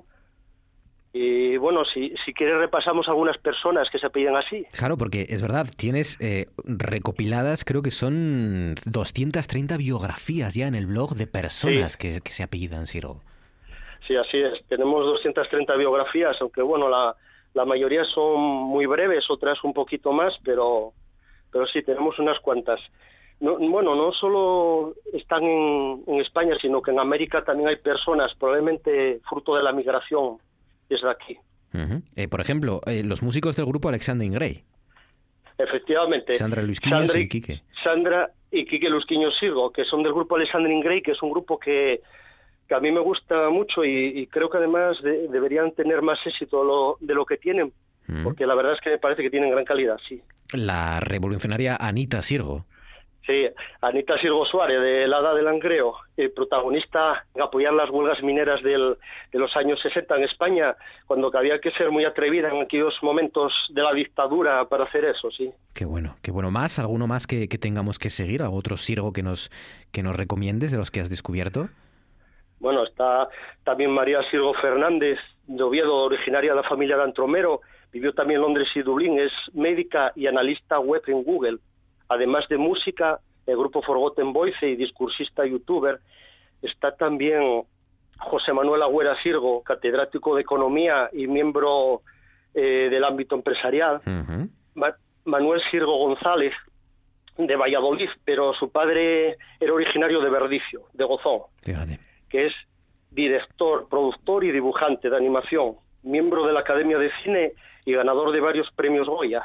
Fíjate, yo creo trabajado que... en- Yo creo que estoy, estoy pensando, te estoy escuchando y yo recuerdo a mi padre hablar de algún sirgo. Algún sirgo conocía a mi padre, porque además lo llamaban así, Sí. sirgo, ¿no? Porque es verdad que muchos los llaman sirgo, ¿no? Porque como es un apellido muy poco cor- corriente, muy poco común, se os llama muchas veces por el sirgo, ¿no? Pasa muchas veces, es un apellido muy poco común y tampoco se conoce mucho, pero lo que pasa es que en mi caso, como es el segundo apellido, por desgracia el, se- el segundo apellido no se conoce tanto. Eh, eh, hay la desgracia que con las mujeres suele ponerse a, a sus hijos e hijas el apellido de segundo en vez de primero.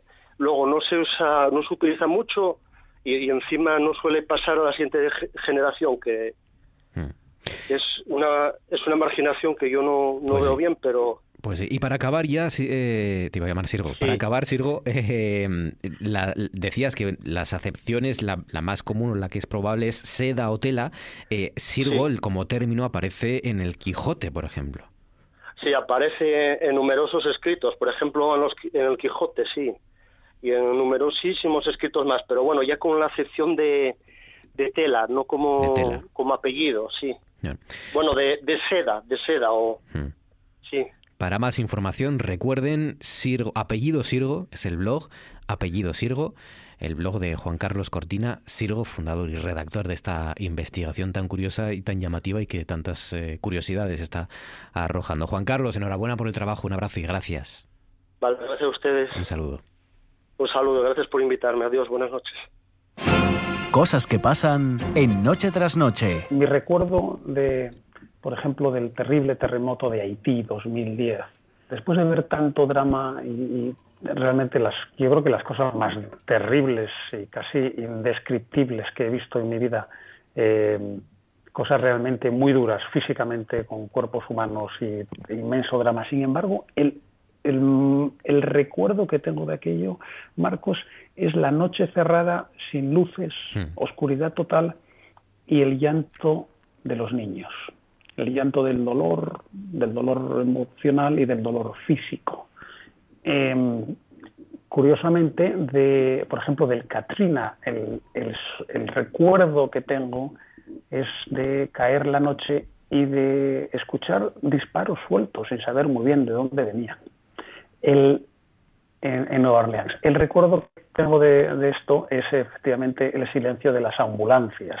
Y recuerdo al principio que algún día se me ocurrió así de repente, ah, pues hay que grabar ambulancias de noche y, hay que una y otra. Y tenía miedo que dejaran de pasar sin saber que iban a estar pasando durante meses y meses y lo único que circulaba por la carretera eran ambulancias. Lo mismo, ¿sabes? Otra, otro recuerdo aquí curioso, lo mismo la impresión de ver, yo qué sé, el puente de Brooklyn, sí. Times Square, la zona cero, completamente vacías. Y recuerdo al principio, los primeros días, que me apuraba mucho intentar hacer una foto con Times Square vacío o el puente de Brooklyn y luego me di cuenta de que no había que darse ninguna prisa porque aquello iba a seguir vacío a cualquier hora, cualquier día, como efectivamente fue el caso. Siete minutos sobre las 10 de la noche continúan en la sintonía de RPA. Esto sigue siendo noche tras noche y llega el momento de abordar la primavera en el Tú antes molabas. Empiezan a aparecer por aquí los molabilindris, empiezan a, empiezan a, crecer las flores por aquí, ¿no? A pasar los, pa, los pajarinos a cantar, las, las nubes se levantan. ¿Cómo era aquello? Diego Asenjo, buenas noches. Buenas noches, Marcos. Las nubes las se levantan, levantan los... Eh, la Virgen los de la Cueva. cantan. La Virgen de la Cueva, los pajarillos cantan, las nubes se, se levantan, levantan, que sí que no, que caiga un chaparrón con azúcar y turrón. Eso, sí. Y ya. Yo iba a decir con anís, no, no es con anís. No, no porque El no mío rima. era con azúcar y turrón, a lo sí, mejor sí, tú que... que. Eso. Ya podías a lo mejor darle un poco de. ah, lo que llevaba anís era aquellos. Um, aquellos revoltijos que te daban en, en, en, misa de gallo, ¿te acuerdas? Sí, sí, sí, esos llevaban anís. A ti te obligaban a ir a misa de gallo también. Yo, yo, es que ya sabéis, yo fui a un colegio de monjas, o sea, claro. que todo lo que fueran misas, sí. de gallo, de perro, de lo que fuera, no, no hacían ascos a nada. Pues en misa de gallo eh, te daban al final un revoltijo de los malotes, pero había un revoltijo ahí eh, y sabía todo anís. Eh, había de estas galletitas así pequeñas, bolitas Esas- esas de anís. Ay, las bolitas de anís, es verdad. Bolitas de anís, todo anís. Sí, sí, sí. Porque además el anís lo que, lo que tiene es que contagia de su sabor al- alrededor, cualquier cosa que hubiera alrededor, Claro, roscas, sabía anís. Una gotita de anís ya, Ya con eso se ya expande das- por todo el universo. Le da sabor a todo. ¿Qué tal, Diego? ¿Bien? Bien, hoy todavía con el susto en el cuerpo de lo de que iban a adelantar el toque de queda, se dijo en un momento hasta las 8, y a mí me entró como un respingo por la columna vertebral Sí. que dije, ostras, ostras, ostras. Yo, eh, yo siempre me pregunto, eh, cada vez que aparece esto, yo me pregunto, ¿lo cuento o no lo cuento? Digo, porque es que como, como lo cuentes y luego como has sido así, no, no, No no sea. sea para nada, al final lo único que hacemos es volverles locos a todos ustedes y entonces al final dices, hombre, hay que contar que Sanidad está planteando, que va a plan- o que ha planteado eh, subir el toque de queda, eh, adelantarlo hasta las 8.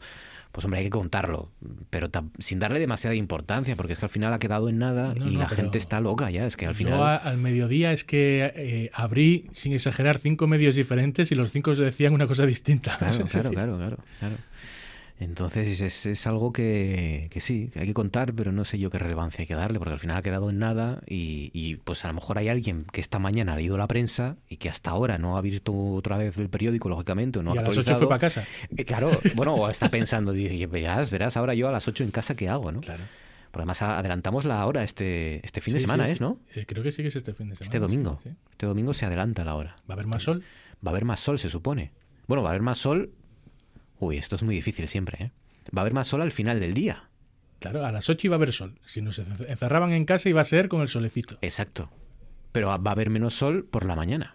Los que madruguen. Bueno, claro, sí, no, no- no es que haya más sol, sino que se desplazan las Eso, horas de sol eso, hacia, eso. hacia el final de la noche, claro. Claro, claro. Si madrugas, te pierdes el sol. Claro. O- Ahora te levantabas a lo mejor no sé qué hora amanece, porque yo estas horas no, No, no. yo no las practico, no las frecuento. Es que estaría bien que hubiera más sol, claro, y que de repente, pues 20, 20 horas al día. que aumentara el, sol. pero se retrasa un poco el sol. Eh, digamos que sí, se va el sol más tarde, a partir del domingo. Cris Puertas, buenas noches. Muy buenas noches. ¿Qué ¿Cómo tal? estás, Cris? ¿Qué tal? Bien, bien, bien, muy bien. Moraleja, no hay que madrugar. ¿No? Eso, Básicamente eso, es, lo que, es la, la Sí. Enseñanza que estoy sacando de esta conversación. Exacto, exacto. No hay que madrugar porque el sol nunca sabemos cuándo sale, hace frío. La, la, la madrugada es muy hostil. Madrugar es hostil. La gente está más enfadada. No, no, no lo hagáis. Pero la madrugada cercana a la mañana, no la madrugada cercana a la noche. Eh, no, exacto, Claro. sí, sí. La madrugada, la madrugada que te pilla recién re- despertado. Claro. Bueno, cuando, cuando empiece a abrir todo esto, Bueno, quizá sí. empiece a haber cierta hostilidad en la madrugada nocturna, ¿eh? que, Es que- no estamos preparados. No estamos preparados. Es verdad que puede, puede ser muy hostil también la madrugada cuando, cuando nos dejen disfrutarla, ¿no? Despiertos. El domingo, sea, a la- el domingo a las 2 serán las 3. Esto Para mí, normalmente esta es la mejor semana del año, cuando cambian la hora para el horario de verano, que de repente hace más sol, porque la semana siguiente es igual, todo es igual, pero todo es distinto. Bueno, claro, cuando teníamos vidas normales, quiero Claro. decir, este año es todo distinto igual que el pasado, ¿no? Pero Sí. normalmente para mí es como muy... porque no sé qué es lo que pasa, pero pasa algo, me gusta mucho. Yo recuerdo, bueno, ayer hablaba con Arancha Margolles eh, en- en- con nuestra rastreadora COVID, ¿no? De, de- de las noticias que veíamos y que leíamos hace un año, tal, tal semana como esta de hace un año, y yo recordaba un titular que de mis favoritos que guardo como oro en paño de La Vanguardia, que era que de- decía a las dos serán las tres y da igual. Decía el titular de La Vanguardia hace un año, ¿no? Porque estábamos encerrados en casa, tampoco nos importaba mucho. Menchu Blasco, buenas noches. Buenas noches, Marcos. ¿Cómo estás, Menchu Blasco? ¿Bien? Bien, bien. Vale. Yo sí que madrugo y mucho. Sí, Cada ¿no? Sí. Pero entonces a partir del domingo, ¿el domingo qué hacemos? Dormimos una hora menos, ¿no? El domingo. Dormimos una hora menos, a no ser que te vayas a una hora. Antes, claro, entonces eso no cuela, eso no vale. Claro, no vuela. Yo soy feliz, son de estas pequeñas cosas que te hacen, que a uno le hacen feliz, a las que nos tenemos que agarrar, porque durante, como decía Chris, durante unos días los partidos de la, de la NBA son una hora antes. Porque Ah, en, Estados Unidos no han cambiado, no, no- no cambian la hora todavía, y entonces eh, tenemos eh, los, los partidos de la NBA se pueden ver ya porque son horas más o menos razonables para los que trasnochamos. Son pequeñas cositas, ¿no? Estamos un poquito más cerca, ¿verdad? regalitos, sí. Pues nada, recordar, eh, a las dos serán las tres. Este, es- este, con lo cual do- dormimos una hora menos. Sí, Marcos. Vale. Quería que quedara claro. Otra, hora menos, Que, ahora otra. menos, que se nota, ¿eh? parece una tontería, pero los primeros días eh, se nota que estás más cansado, parece que no, pero es el cambio yo creo que más cuesta adaptarse. O sea, cuando Sí. tal es una hora más, bueno, pues nada, pero que te quiten una hora menos, bueno, pues bueno. Claro, si, si hay un momento en el que no nos importa perder una hora, es ahora, ¿no? Bueno, claro. Tampoco, Claro. tampoco la vamos a echar mucho de menos, ¿no? Que es una hora sé, alre- yo- yo eh, llevo- en comparación con un año que hemos perdido ya. Exacto. Ya, sí. Un año menos, un año menos en Canarias. Pues nada, contadme cosas que hayáis visto, que queráis sugerir o que queráis proponer. Diego, empezamos por ti. ¿Qué me Pues- has visto? Pues yo eh, vi la semana pasada la película de las niñas, que no la había visto todavía, la que ganó el, Yo también. el Goya. ¿Tú también? Sí. Y, y has puesto una cara de...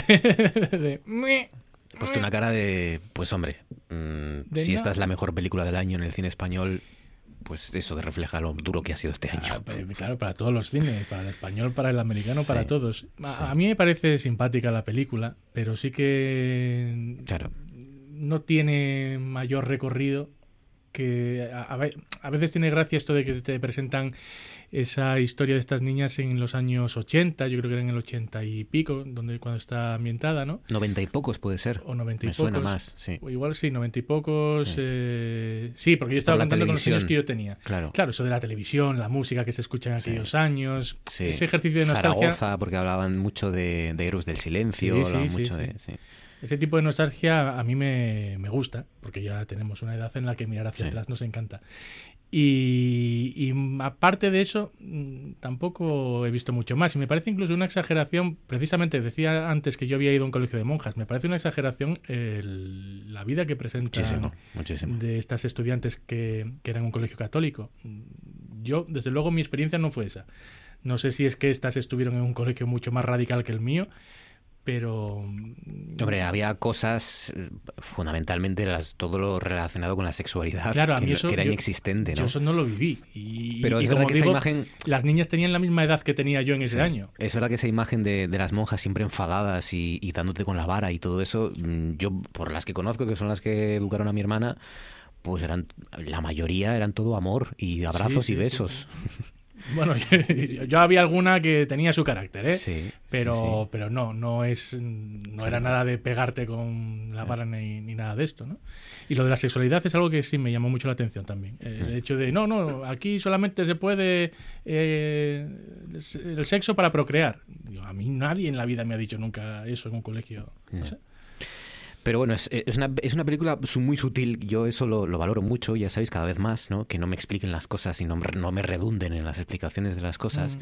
Es una película muy sutil, sobre todo y fundamentalmente la relación entre madre e hija, la complejidad de esa relación entre madre madre viuda, creo que es, ¿no? Y, y- y la o soltera, o no se sabe soltera. muy bien. No, no, al final de la película parece que lo que dicen es Que que, está- es sí, soltera. que está, sí. Y la, y la hija y las preguntas que le empiezan a surgir a la hija y el descubrimiento de la sexualidad y, la, y de la adolescencia y todo esto, esa relación muy compleja entre madre e hija la, la cuenta de forma muy sutil y, y eso se agradece. Y está muy bien también las conversaciones que tienen entre las niñas, que son Hmm. muy naturales, las conversaciones, y muchas de ellas, de hecho, no tenían guion, fueron improvisadas por ellas mismas. La directora les decía, tenéis que hablar sobre este tema, más o menos les hacían indicaciones, y eran ellas las que llevaban la conversación de forma natural, Hmm. que eso sí que se agradece en la película. Esa, esa crueldad de los niños, ¿eh? De- Sí. que, que tenemos, a veces sin, sin darnos cuenta, ¿no? La mayor parte de las veces, pero qué duros y qué crueles son, ¿no? Alguna contestación que se daban entre ellas niños. era dura, sí, sí. Es, es terrible. ¿La habéis visto, Chris Menchu? No, Eh, no. Pues no, iba, a no, decir no, que, iba a decir que no os perdéis nada. Hombre, no os perdéis desde luego una película que vaya a pasar a la historia del cine español, más allá de por el premio Goya, pero, pero bueno, sí que es una película interesante y, y delicada y, y, como digo, sutil, pero vamos, tampoco gran cosa. Chris, ¿algo que hayas visto que quieras sugerir o proponer?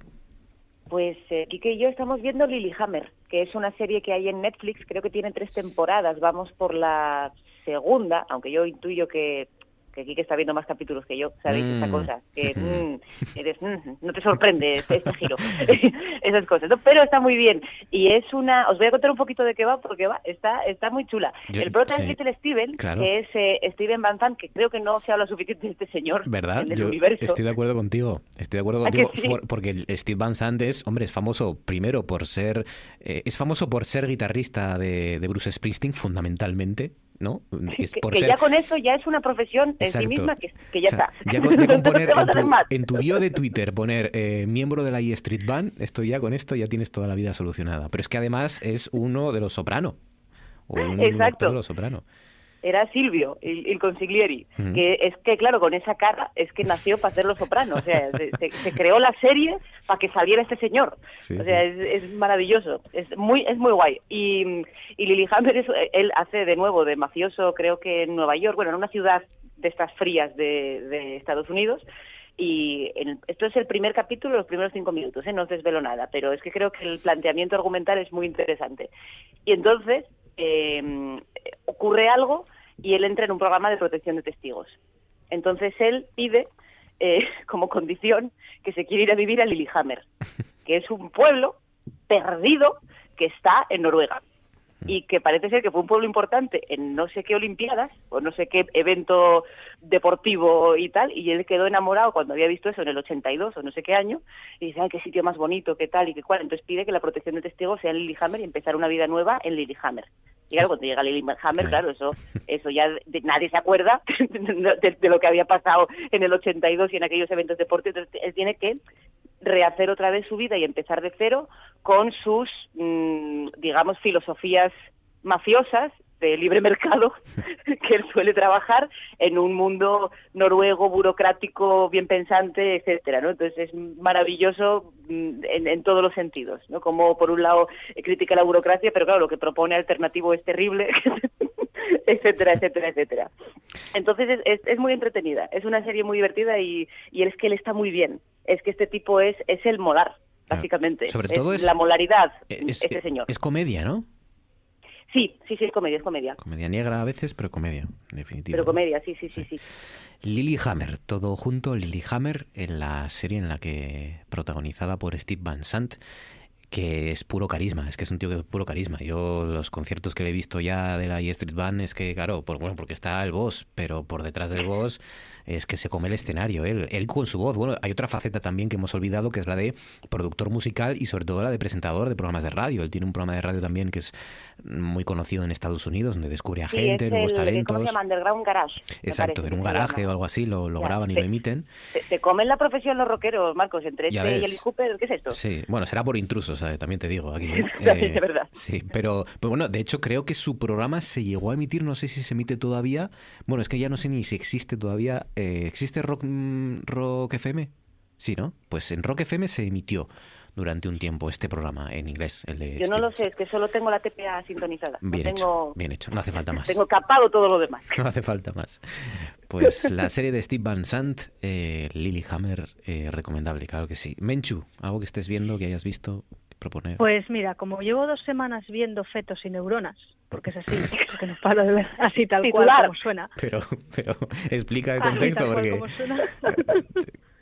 ¿por qué has Eh, la- visto? una, una asignatura una asignatura de la facultad Ah. que tenemos hemos estado con cosas de embriología y cosas de bueno es neurociencias Sí. entonces pues y nos están mandando muchos trabajos y demás y tal pues claro o sea mm, yo es que llevo dos semanas que en cuanto termino de estudiar y demás pues que, que no veo nada o sea yo dos semanas que solo veo fetos neuronas eh, espinas dorsales eh, medulares eh, mm, lóbulos cerebrales todo todo Pero son divertidos, bailan, hacen cosas. Claro, que... Si los estimulas, sí, claro, potencial de acción, hacer así como todo y demás, y está muy divertido. No, no, y también viendo ratas, por cierto, ratas Wister, que son las de la las de investigar. Entonces, aprovechando que el 21 de marzo, que fue el día de la poesía, que se nos fue Adam Zagajewski, Sí. eh, que fue como pff, ahí el, el tostazo que la verdad que me pegó un bajón, porque además creo que fuiste tú, Marcos, el que me lo, lo publicó por, por Twitter, que fue como me enteré, y fue como, no, no lo que me estás contando, me dio un bajón tremendo, porque a mí es un poeta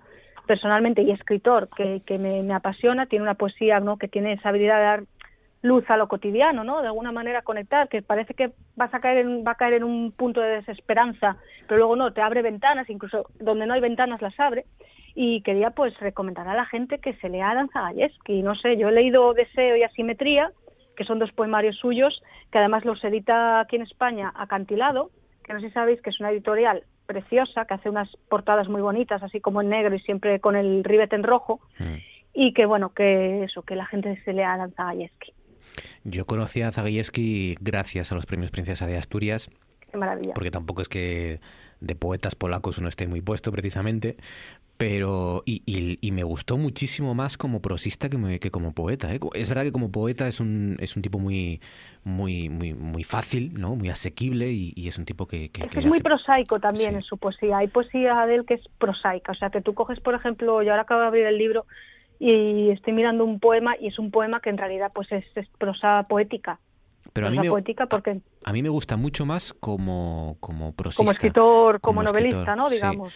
Sí, yo me leí los, creo que son los dos últimos, me leí eh, En la belleza ajena, que es una delicia. Es- Yo no me la he leído, en la me la voy a apuntar. En la belleza ajena es Adam Zagajewski hablando de lo que a él le gusta. Eh, eh, me gustó casi tanto, bueno, o más que, el, que este otro libro también que tiene. Me gusta cuando los, los verdaderos intelectuales o la gente que escribe bien de verdad, tiene otro libro, Muñoz Molina también, por ejemplo, Antonio Muñoz Molina, eh, escribe de los cuadros y de la música que ellos les gustan, ¿no? Y, y te lo escriben con esa sinceridad y con esa belleza también, ¿no? Y, y, y en la belleza ajena es un sí es un recorrido por las obras musicales y, pictóricas y las ciudades y las cosas que a que a Zagajewski le provocaban bienestar no desde, desde la belleza y, y es una es una maravilla y luego también el último que creo que se llama dos ciudades eh, Sí, el de dos ciudades. eh, sí. eh, que es un recorrido por, por su, su periplo humano, ¿no? Su, su, su propia vida de un hombre que nació y creció en una Europa cuyas fronteras eran completamente líquidas, en la Europa de la posguerra, de la segunda, de la posguerra mundial, de la Segunda Guerra Mundial, y, y que su ciudad empezó siendo polaca y acabó siendo ucraniana y que, y que claro vivía en esas en esas en esa tierra de nadie donde vivieron tantísimos intelectuales eh, europeos que primero tuvieron que huir del nazismo y luego tuvieron que huir de- del comunismo y de la, y de la, de Claro, la y, Rusia y soviética que todo esto fue un germen, obviamente, para toda su obra creativa, ¿no? O sea, su obra creativa posiblemente no hubiese sido la misma Hmm. si no hubiesen vivido en lo que, aunque parezca una obviedad, pero la gente a veces no cae, ¿no? En el hecho de que, bueno, mm, no venimos preparados de por vida, sino que nuestro ambiente es el que nos, el que nos forma de alguna manera. Sí, sí. ¿Tú lo has leído, Diego? Yo leí poemas sueltos de él, ningún libro. Eh, poemas sueltos de él y el día que hizo el recital en, en el campus del Milán, aquí en Oviedo, también, también asistí y sí que me daba la sensación de ser sobre todo una poesía eh, de, de tipo prosa de tipo prosa y, y muy eh, muy pegada a la realidad, ¿no? A, a su ciudad, a, a las personas que vivían en ella, las profesiones. No era, no me parecía en lo que leí, no me parecía una poesía demasiado eh, No surrealista Sí. ni, ni nada de esto, ¿no? Y, y el discurso, por ejemplo, que dio en su día también de, al recoger el premio Princesa de Asturias, también me pareció un, un muy buen discurso que iba un poco en la línea de lo que tú decías, ¿no? De esa tierra de nadie. Mm. En los países del Pacto de Varsovia, decía Zagajewski, protestábamos porque la tradición había sido traicionada, pero no en el sentido de los museos o las costumbres burguesas, sino en lo que atañe a la decencia del ser humano. Em, es, eh, para mí, igual lo que digo es un sacrilegio, ¿eh? pero para mí es un dignísimo sucesor de, de Stefan Zweig en, en esto que estamos hablando, ¿no? En, esta gente que, vivía en tierra de nadie, de alguna forma, o que vivió toda su vida en tierra de nadie y que, habló eh, sin, grandes eh, frases populistas ni exageradas, habló y retrató esa Europa con muchísima dignidad, ¿no? Con muchísima dignidad. Pues sí, lean, denle una oportunidad a Dan Zagajewski porque, porque es un tipo que, que de verdad que es una maravilla, es una maravilla. Yo tengo la sensación de que mm, se ha editado más de lo que se ha leído en España, porque se ha editado mucho y muy bien, sobre todo con acantilado, como tú decías, Menchu, pero que Ujú. todavía queda mucha gente por descubrir, ¿no? El, el, el- el gran escritor que era... Sí, yo no sé si es porque el, el apellido o lo que sea, que yo me acuerdo que tardé en- cuando la primera Sí. vez que tal, y o lo que sea, que a la gente no le, o no le queda tal, pero, pero vamos, que Sí. cala más de lo que, y que eso, lo que dices tú, merece muchísimo la pena ponerse a leer, porque bueno, es como un espejo, es como ver un espejo o una, eso decía, ¿no? Una ventana que te abre a una cotidianidad que era la suya y demás y que además es historia y que es historia nuestra, o sea, no es que sea algo, por mucho que sea Polonia y demás, eh, seguimos siendo Europa y aquí pues esto era una ventana, eso, a la vieja Europa que se unía con la nueva, que siga habiendo resquicios, ¿no? Que hablas un poco de la tradición y demás, por ahí Claro, va un poco la cosa. A, a mí me, me gustó mucho porque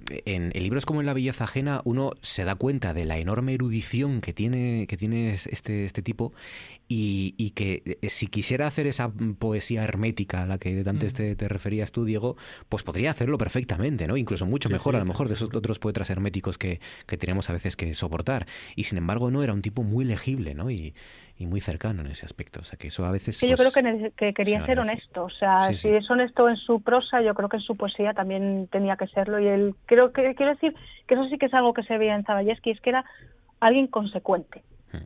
¿sabes? Consigo mismo y con lo que contaba.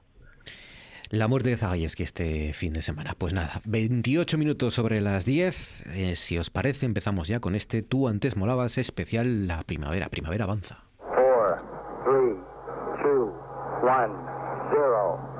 We have ignition. Orgullo friki, orgullo friki, no tengas vergüenza. Orgullo friki, orgullo friki, orgullo friki, pierde fricazo como yo, no tengas vergüenza. No sé por qué habláis sin mi permiso. Yo hago preguntas al éter. Es que a mí me autorizó Fabián antes. ¿Y quién es Fabián para autorizar nada en este programa? Pues Fabián. ¿Qué poder tiene Fabián en este programa? Si hay hay cuatro botoncitos ahí. ¿no? Ya toca cuatro botoncitos más que tú.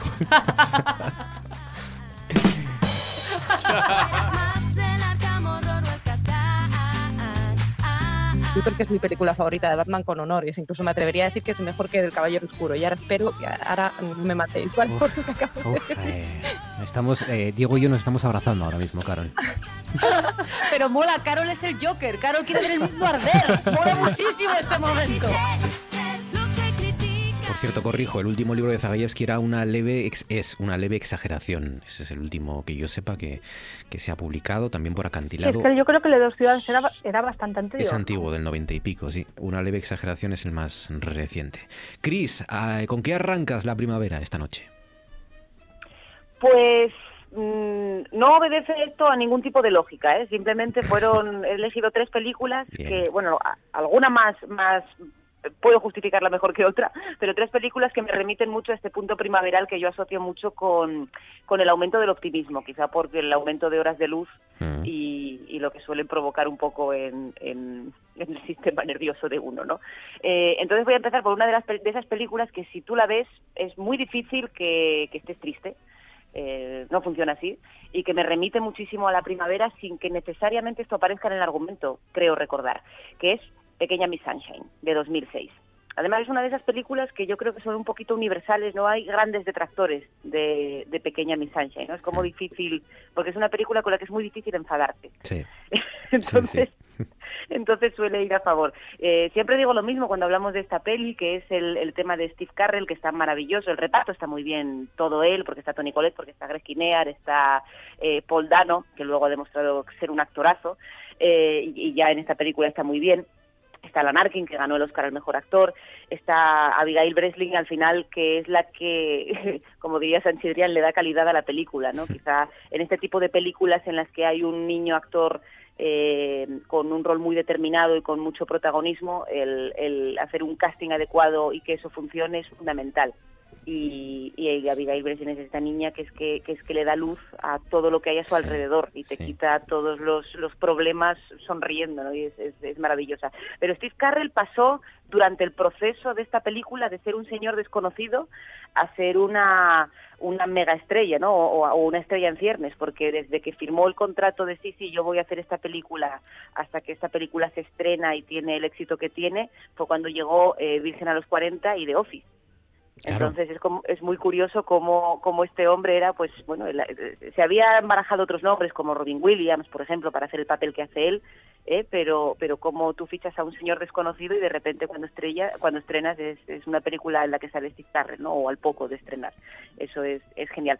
Y os había enviado un audio que además seguro que Fabián ha solucionado todo porque porque es un es un diálogo razonablemente corto y yo tenía dudas entre dos cosas y no sabía si mandaros la banda sonora o no y os especifiqué una cosa sobre el tiempo que supongo que le habrá pasado de mí porque no hace falta, ¿vale, Fabián? Pero bueno, ponlo donde, donde lo veas. Eh, el guion, que también tuvo, tuvo eh, Oscar, que fue de Michael Aldernut, Solo Sí. tiene una, una vocal, este, o sea, este nombre, es- yo lo pronuncié como, como buenamente podido. Mm. Es curioso porque está basado, es un, es un ejercicio que se hace mucho en dramaturgia y en escritura, que es aquello de coger un- una noticia del periódico y desarrollar a partir de ahí un conflicto, una historia, una situación, ¿no? Por ejemplo, está lo que hizo Patrick Marver con Diario de un escándalo, ¿no? Que es esa, de peliculón de, de, de, de Judi Dench y de, y de Kate eh, Blanchett, ¿no? Sí. Es- él cogió una historia de un alumno que se había liado con su profesora y creó una dramaturgia eh, sobre una compañera de trabajo de esta mujer y a partir de ahí desarrolla la historia. Pues en este caso fue eh, el Michael Arnold vio vio unas declaraciones de Arnold Schwarzenegger cuando estaba de, de gobernador de California eh, con una, una guardería con niños. Lo siento, tengo que decir guardería en vez de colegio porque es Arnold Schwarzenegger y la vida me lo pide, ¿vale? Pero pero estaba y entonces estaba diciendo el discurso un poco este que tiene Arnold vital de, de tenéis que luchar para no ser unos fracasados, yo era un tirillas y mirarme como soy y yo luché y yo tal, ¿no? Entonces vio como un discurso muy heavy eh, para los niños y entonces dijo, creó a partir de ahí toda la historia un poco que cuenta al final eh, Pequeña Miss Sunshine. Y ahí está el corte que vamos a escuchar. No eres una fracasada. Mañana nos vamos a divertir. Sí. Se quedarán boquiabiertos. Año 2006, ¿eh? Y ya nos estaban avisando del, del- de las trampas y, y del peligro que tiene todo este discurso de inténtalo, supérate a ti mismo y de la mm, filosofía barata esta y de la autoayuda y todas estas porquerías, ¿no? Y, y- y- y lo- y haciéndolo además también desde, desde, esta, desde esta película tan tierna eh, que, que se llevó dos Oscar al mejor guion original y al mejor actor de reparto, el abuelo, que es esta voz que acabamos de escuchar, la de Alan Arkin. Y, y es verdad que había actores, bueno, el propio, como tú dices, el propio, eh, el, el de Office, ¿cómo se llama? El propio, Steve el propio Steve Carrell, que era desconocido en, en aquella época. Greg Kinnear, que es el padre, que yo creo que ya lo conocíamos porque yo creo que salió antes en Mejor Imposible, puede ser, que sea anterior, ¿no? Y era un actor más o menos, además de comedia y tal. Y Paul Dano, que fue, junto con Abigail Breslin, la- los grandes eh, eh, descubrimientos, ¿no? Paul Dano. Yo, yo Paul Dano me parece, además, es que to- en Pequeña Miss Sunshine todos tienen personajes Todos. bastante lucidos. Todos. Entonces es muy fácil que, que te mole lo que está haciendo cada uno. Y Paul Dano está muy bien. Mm. Pero es que luego Paul Dano al año siguiente, a los dos años, hizo aquella peli de Prisoners, ¿os acordáis? Que salían Hugh Jackman y Jake Gyllenhaal Sí. con él. Y es que en esa película, es decir, pues es, es, es como el reverso tenebroso de Pequeña Miss Sunshine, ¿eh? pues es una película que te deja un mal cuerpo que, que, que, que, que no que, que tienes que ir a comprar flores para, poder, para poder pasar la tarde. Pero el, el duelo interpretativo entre los tres, pues empieza y dices, tú, qué bien está Hugh Jackman. Y de repente sale Paul Dano y dices, ay, madre mía, vaya cómo está. Es como, como aquello de los Simpsons de las ovejitas, que cada una era más pequeña y más tierna y pasaban del anterior. Pues lo mismo, lo mismo, es una pasada. Y luego Paul Dano aparece, que ya es- fue su total consagración en, en Pozos de Ambición. En Sí. ese sacerdote también, que es, que es una barbaridad. Y ahí ya, eh, eh, como digo, la confirmación. es Pequeña Miss Sunshine es una de esas películas que te recuerda, que nos recuerda que con poca cosa se puede hacer un discurso muy profundo. Y hace una película profundísima, con poquita cosa, con buenas interpretaciones, con un magnífico guion, eh, casi perfecto y, y- y una buena dirección muy sencilla también. Una road movie y, y desternillante. Yo cuando yo la secuencia de cuando empieza a sonarles el el, el, el claxon de la de la caravana esta a mí me hace mucha gracia esa tontería, el hecho de que se les estropee y empiece a sonar el claxon, además siempre en los momentos menos, en los momentos menos oportunos, cuando les empieza a perseguir la policía y no pueden parar y estas cosas, a mí me sigue haciendo gracia y ya la vi como cinco o seis veces. Pero sí. Eh, Pequeña Miss. Sunshine, película. ¿Sabes una cosa dime. terrible que, que me ha pasado? Es, es muy breve, lo siento, pero tengo que decir porque me fastidia, porque es una película que te deja con tan buen cuerpo, con tal buena onda del mundo, de nuestra vida, podemos hacerla buena y podemos buscar Mm. la forma de ser felices si no nos, nos centramos en, en cosas que al final nos, nos destruyen y tal. Eh, y un poco este tema de los concursos de belleza, de hipersexualizar a las niñas, bla, bla, bla, bla. sí. Y de repente busco y digo, uy, me suena a mí que estaba Abigail Breslin tra- eh, haciendo algo con lo de esto de Scream Queens, déjame buscar. Y según busco por internet el nombre de Abigail Breslin, salió todo lo que niñas actrices cuando se van pasando la pubertad y se van haciendo adultas. Digo, jolín, Claro. precisamente esta, con este, que se hizo famosa con, con esta película que defiende este argumento, a esta no se lo hagáis, hombre. Hmm. ¿Sabes? O sea, me pareció una pena, caray. Una de las actrices más jóvenes en ser nominadas a un Oscar, Abigail Breslin. Em, Diego, primera elección. Yo creo que todos hemos pensado más o menos lo mismo acerca de que la primavera lo que nos eh, provoca es eh, optimismo, ganas de salir a la calle, dejamos atrás esta oscuridad del invierno, el frío, y ya llega el calorcito, y llegan las ganas de correr, de cantar y de todo. Así que he traído eh, Sonrisas y Lágrimas, que es precisamente eso, esas escenas en las montañas austriacas, eh, que además se rodó en primavera la película en el año 1965. Y, y que se nota ahí que las flores están ya saliendo, que los niños están encantados. Y, y es una película que, como digo, se rodó en primavera y por tanto tuvo también que enfrentarse a las lluvias de, de la época. Eh, tuvo bastantes retrasos en, en la producción por, por, causa de esto, porque claro, los paisajes verdes ya sabemos en Asturias que tienen también sus efectos secundarios, ¿no?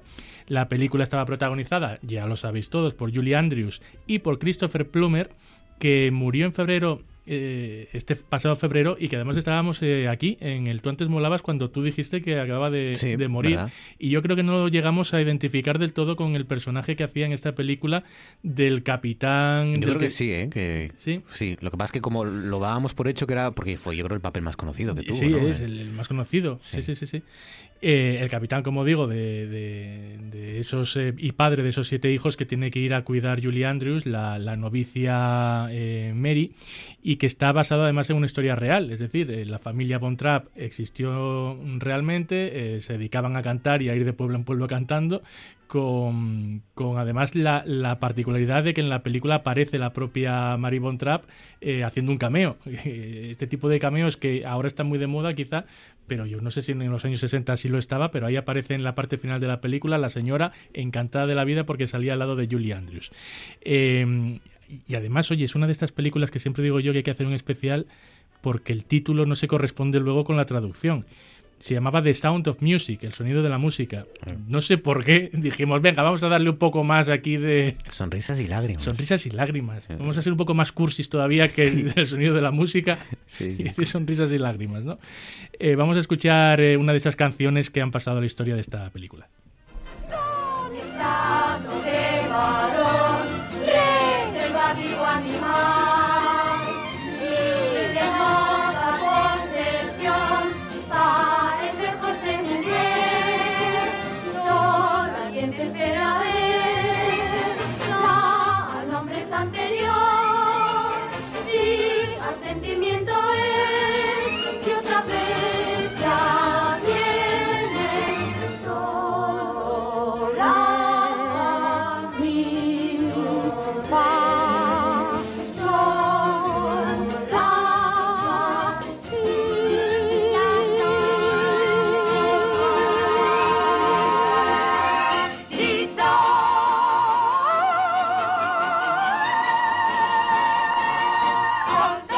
Sé si estáis conmigo que una de, la- perdón, una de las que ay, frenó, hay un coche o algo.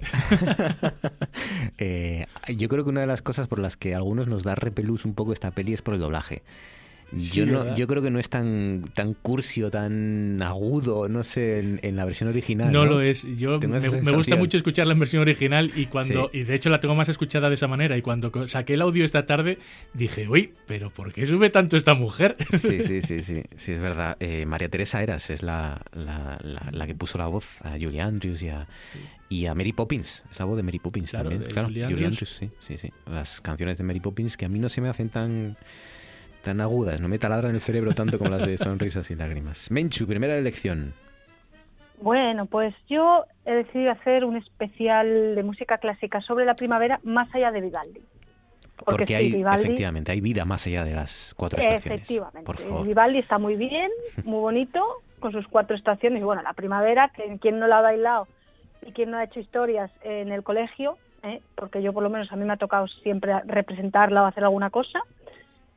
Y pues nos me voy a ir, he hecho una selección de música en la cual pues me centro mucho, sobre todo en música que, bueno, como estábamos hablando de la primavera, la música clásica de primavera, pues suele siempre contar con mm, orquestación de cuerda, pero la cuerda es como muy aguda, suelen ser más alegros, muy, muy etéreas, muy bonitas, ¿no? Y nos vamos de primeras a Italia. A principios del siglo XX nos vamos con Otorino Respighi, un compositor que eh, bueno componía suites, era, sobre todo era conocido por componer estos poemas épicos, pero también componía ciertas piececitas y una de esas es el tríptico botticelliano o tríptico botticelliano, ¿vale? De Botticelli, compuesta en 1927 y que tuvo su origen en una visita que Respighi hizo a las Galerías Uffizi en, en- en Florencia, donde encontró la inspiración ¿no? las tres pinturas que, tenía, que había, había de Botticelli y que constituyen este musical, ¿no? que es el tríptico, que es eh, una evocación ¿no? de dichas pinturas que son la primavera, la adoración de los magos y el nacimiento de Venus.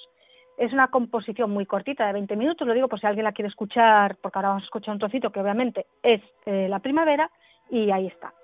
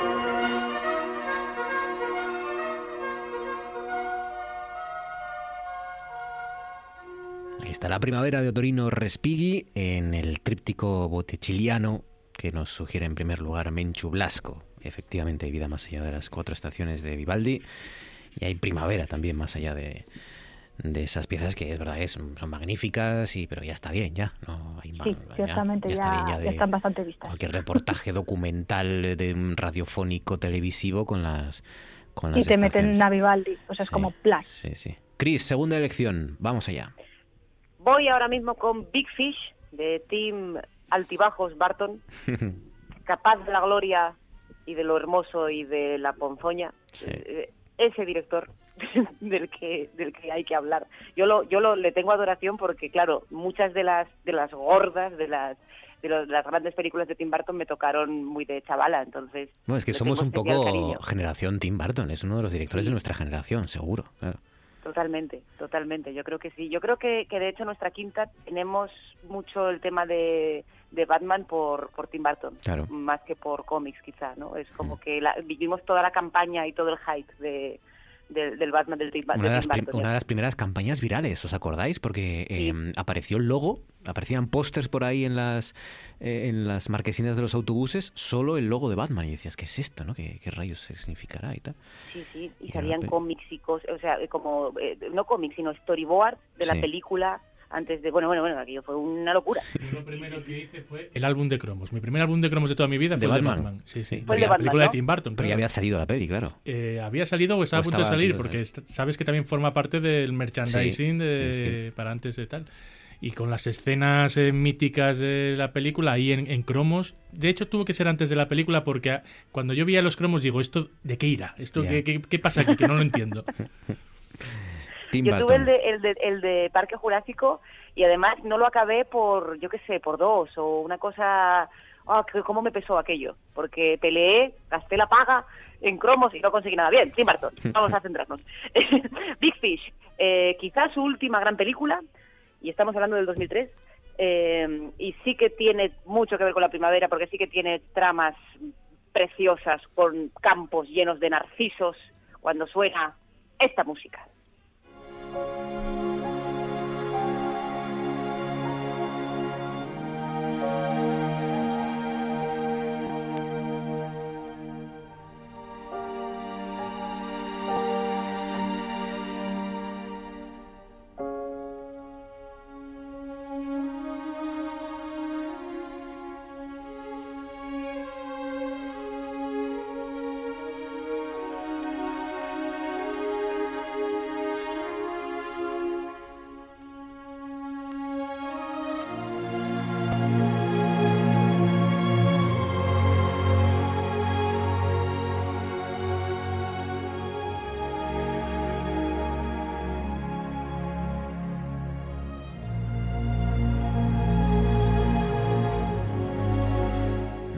fuera tan bonita la banda sonora de Big Es muy, Fish. es muy bonito, pero precisa, ahí está. Claro. Danny Elfman es un trata. compositor Sí. que conocemos sobre todo por porque hace cosas, hace mucha fanfarria, hace cosas muy pegadizas, muy buenas para mi gusto, muy muy muy chulas, muy icónicas, pero sin embargo en esta banda sonora juega a que tú eh, eh, haciendo algo tan grandilocuente como la historia que está contando, no pienses en la música.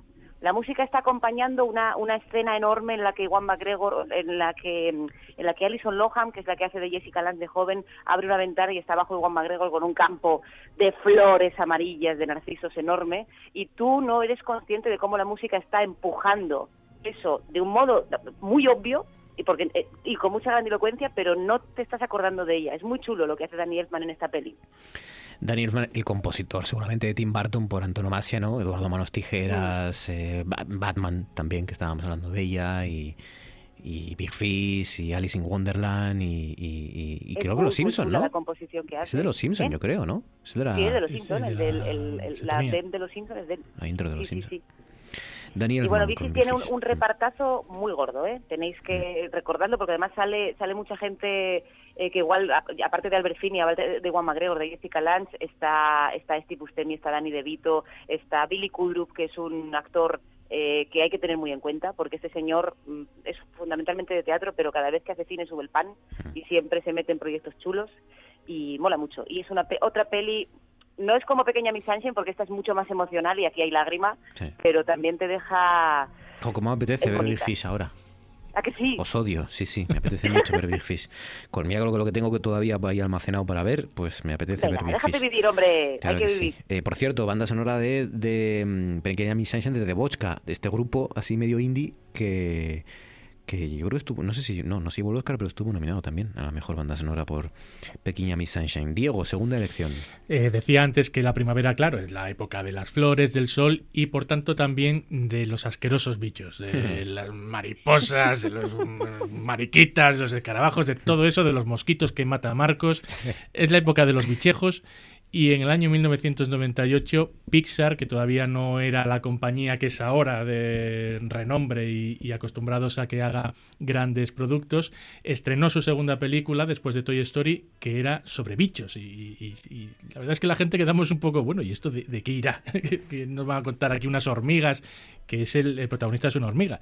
Y una hormiga que, eh, igual que el resto de su colonia, se dedican a, a acumular comida. ¿Para qué? Para dársela a los malvados saltamontes. Ya había ahí un- una metáfora, una Claro. moraleja eh, de las que les gustan a Pixar, ¿no? Sí. Y además coincidía con, yo no sé si fue ese año, cuando estrenó también Woody Allen una película parecida que se llamaba Ants, Ants, que él, sí. él ponía la voz Ujú. también de una hormiga que la el mensaje era prácticamente el mismo, solo que Pixar lo hizo al estilo al, al estilo de lo que luego sería eh, Disney. Con las cositas que tiene Pixar, yo leí que habían puesto una, una cámara eh, en, el, en el suelo para ver cómo se veía el mundo desde el punto Claro. de vista de la hormiga. Y, por ejemplo, eh, descubrieron, claro, que las hojas desde abajo se ven translúcidas, no se ven opacas, sino que el, el sol se filtra a través de las hojas grandes. Yo solo aprendí en biología, Marcos, pero está bien que tú lo Pues, aprendieras gracias a, yo gracias a Pixar. Pixar.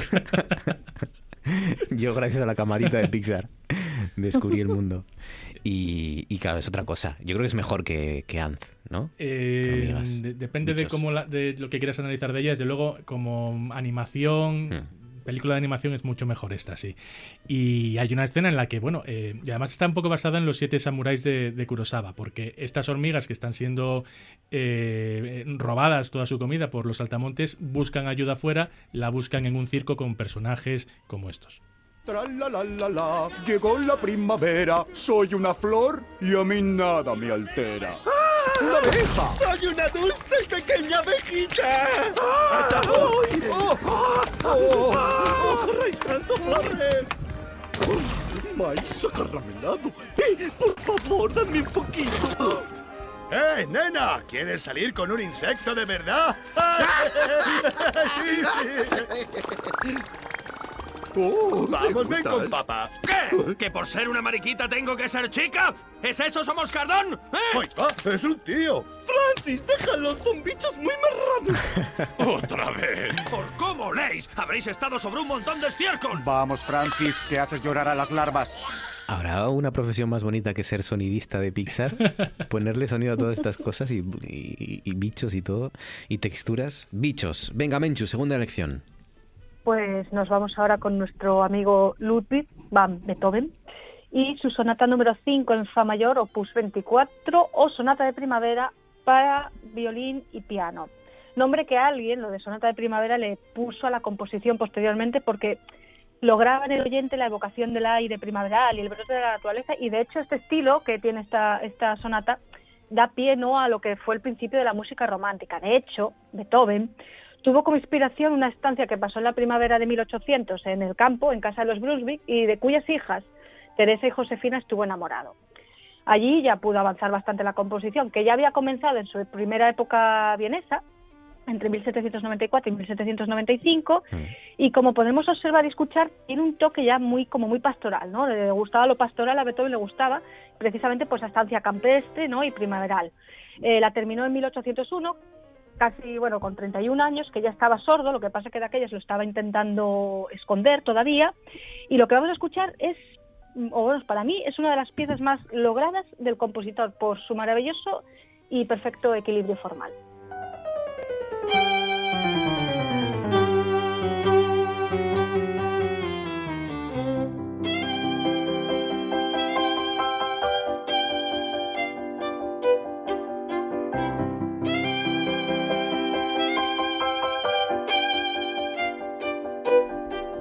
La sonata de primavera de Beethoven, cuando, cuando Beethoven todavía tenía esperanza en la humanidad y, en el- y por vivir. Pues sí, ¿no? ¿verdad? Todavía le quedaban ganas de vivir.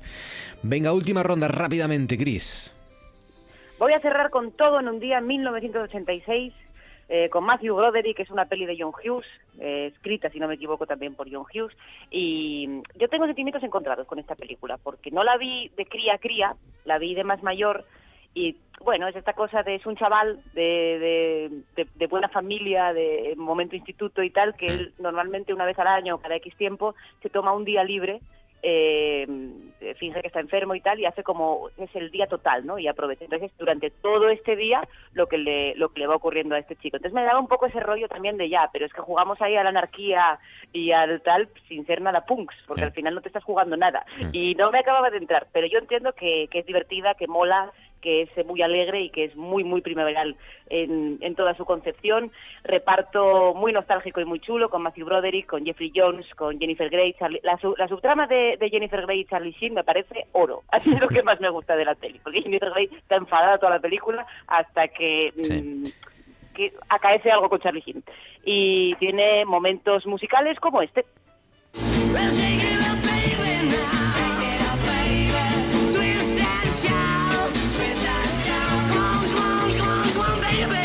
Somos la generación Tim Burton, pero somos la generación Matthew Broderick también, y lo sabéis. Sí. Y lo sabéis.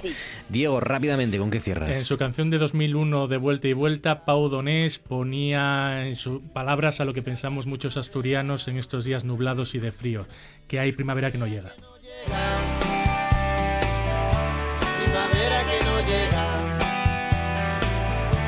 Primavera que no llega. Primavera que no llega. Nos hemos portado con Pau Donés, ¿no? Musicalmente hablando, cómo, cómo se despreció en, en vida.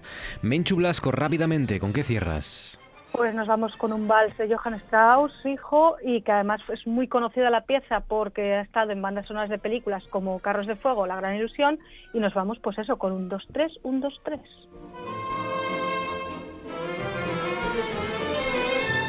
Hasta aquí nuestro Tú antes molabas, hasta aquí la primavera. Eh, Cris Puertas, Diego Asenjo, Menchu Blasco, gracias a los tres compañeros. Buenas noches. Un abrazo fuerte. Cerramos con el rap de Eli Buenas y. Darío Liborio.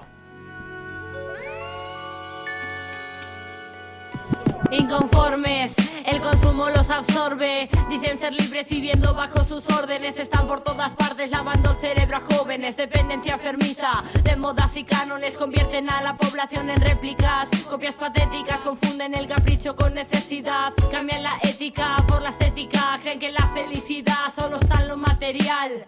Reclutamiento en templos de cemento, centros comerciales para el envenenamiento mental, donde la finalidad solo está en gastar, llenar tus carencias, comprando más. Publicidad se extiende por toda la ciudad, en cualquier rincón, en cualquier esquina. Si es como una puta enfermedad, tu pensamiento anula y tus impulsos domina inconformes. Nos hacen dependientes, nos enseñan otra realidad, mienten, buscan incapacitar tu mente, que sigas a la gente que por ti mismo no pienses. Todos quieren ser igual, pensar igual,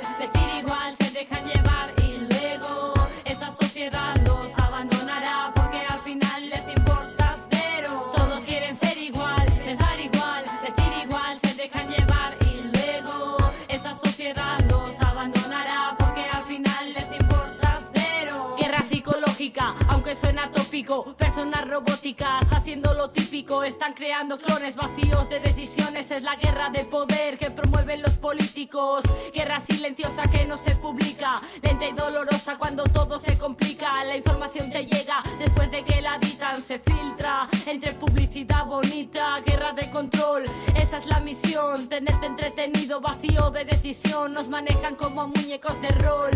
Te prohíben fumar hierba pero te venden alcohol. Parte de un teatro bajo la insumisión. Están creando nuevas formas de opresión. Amordazan ideales frente a la televisión. Atacan en las redes, desvían la atención. Todos quieren ser igual, pensar igual, vestir igual Se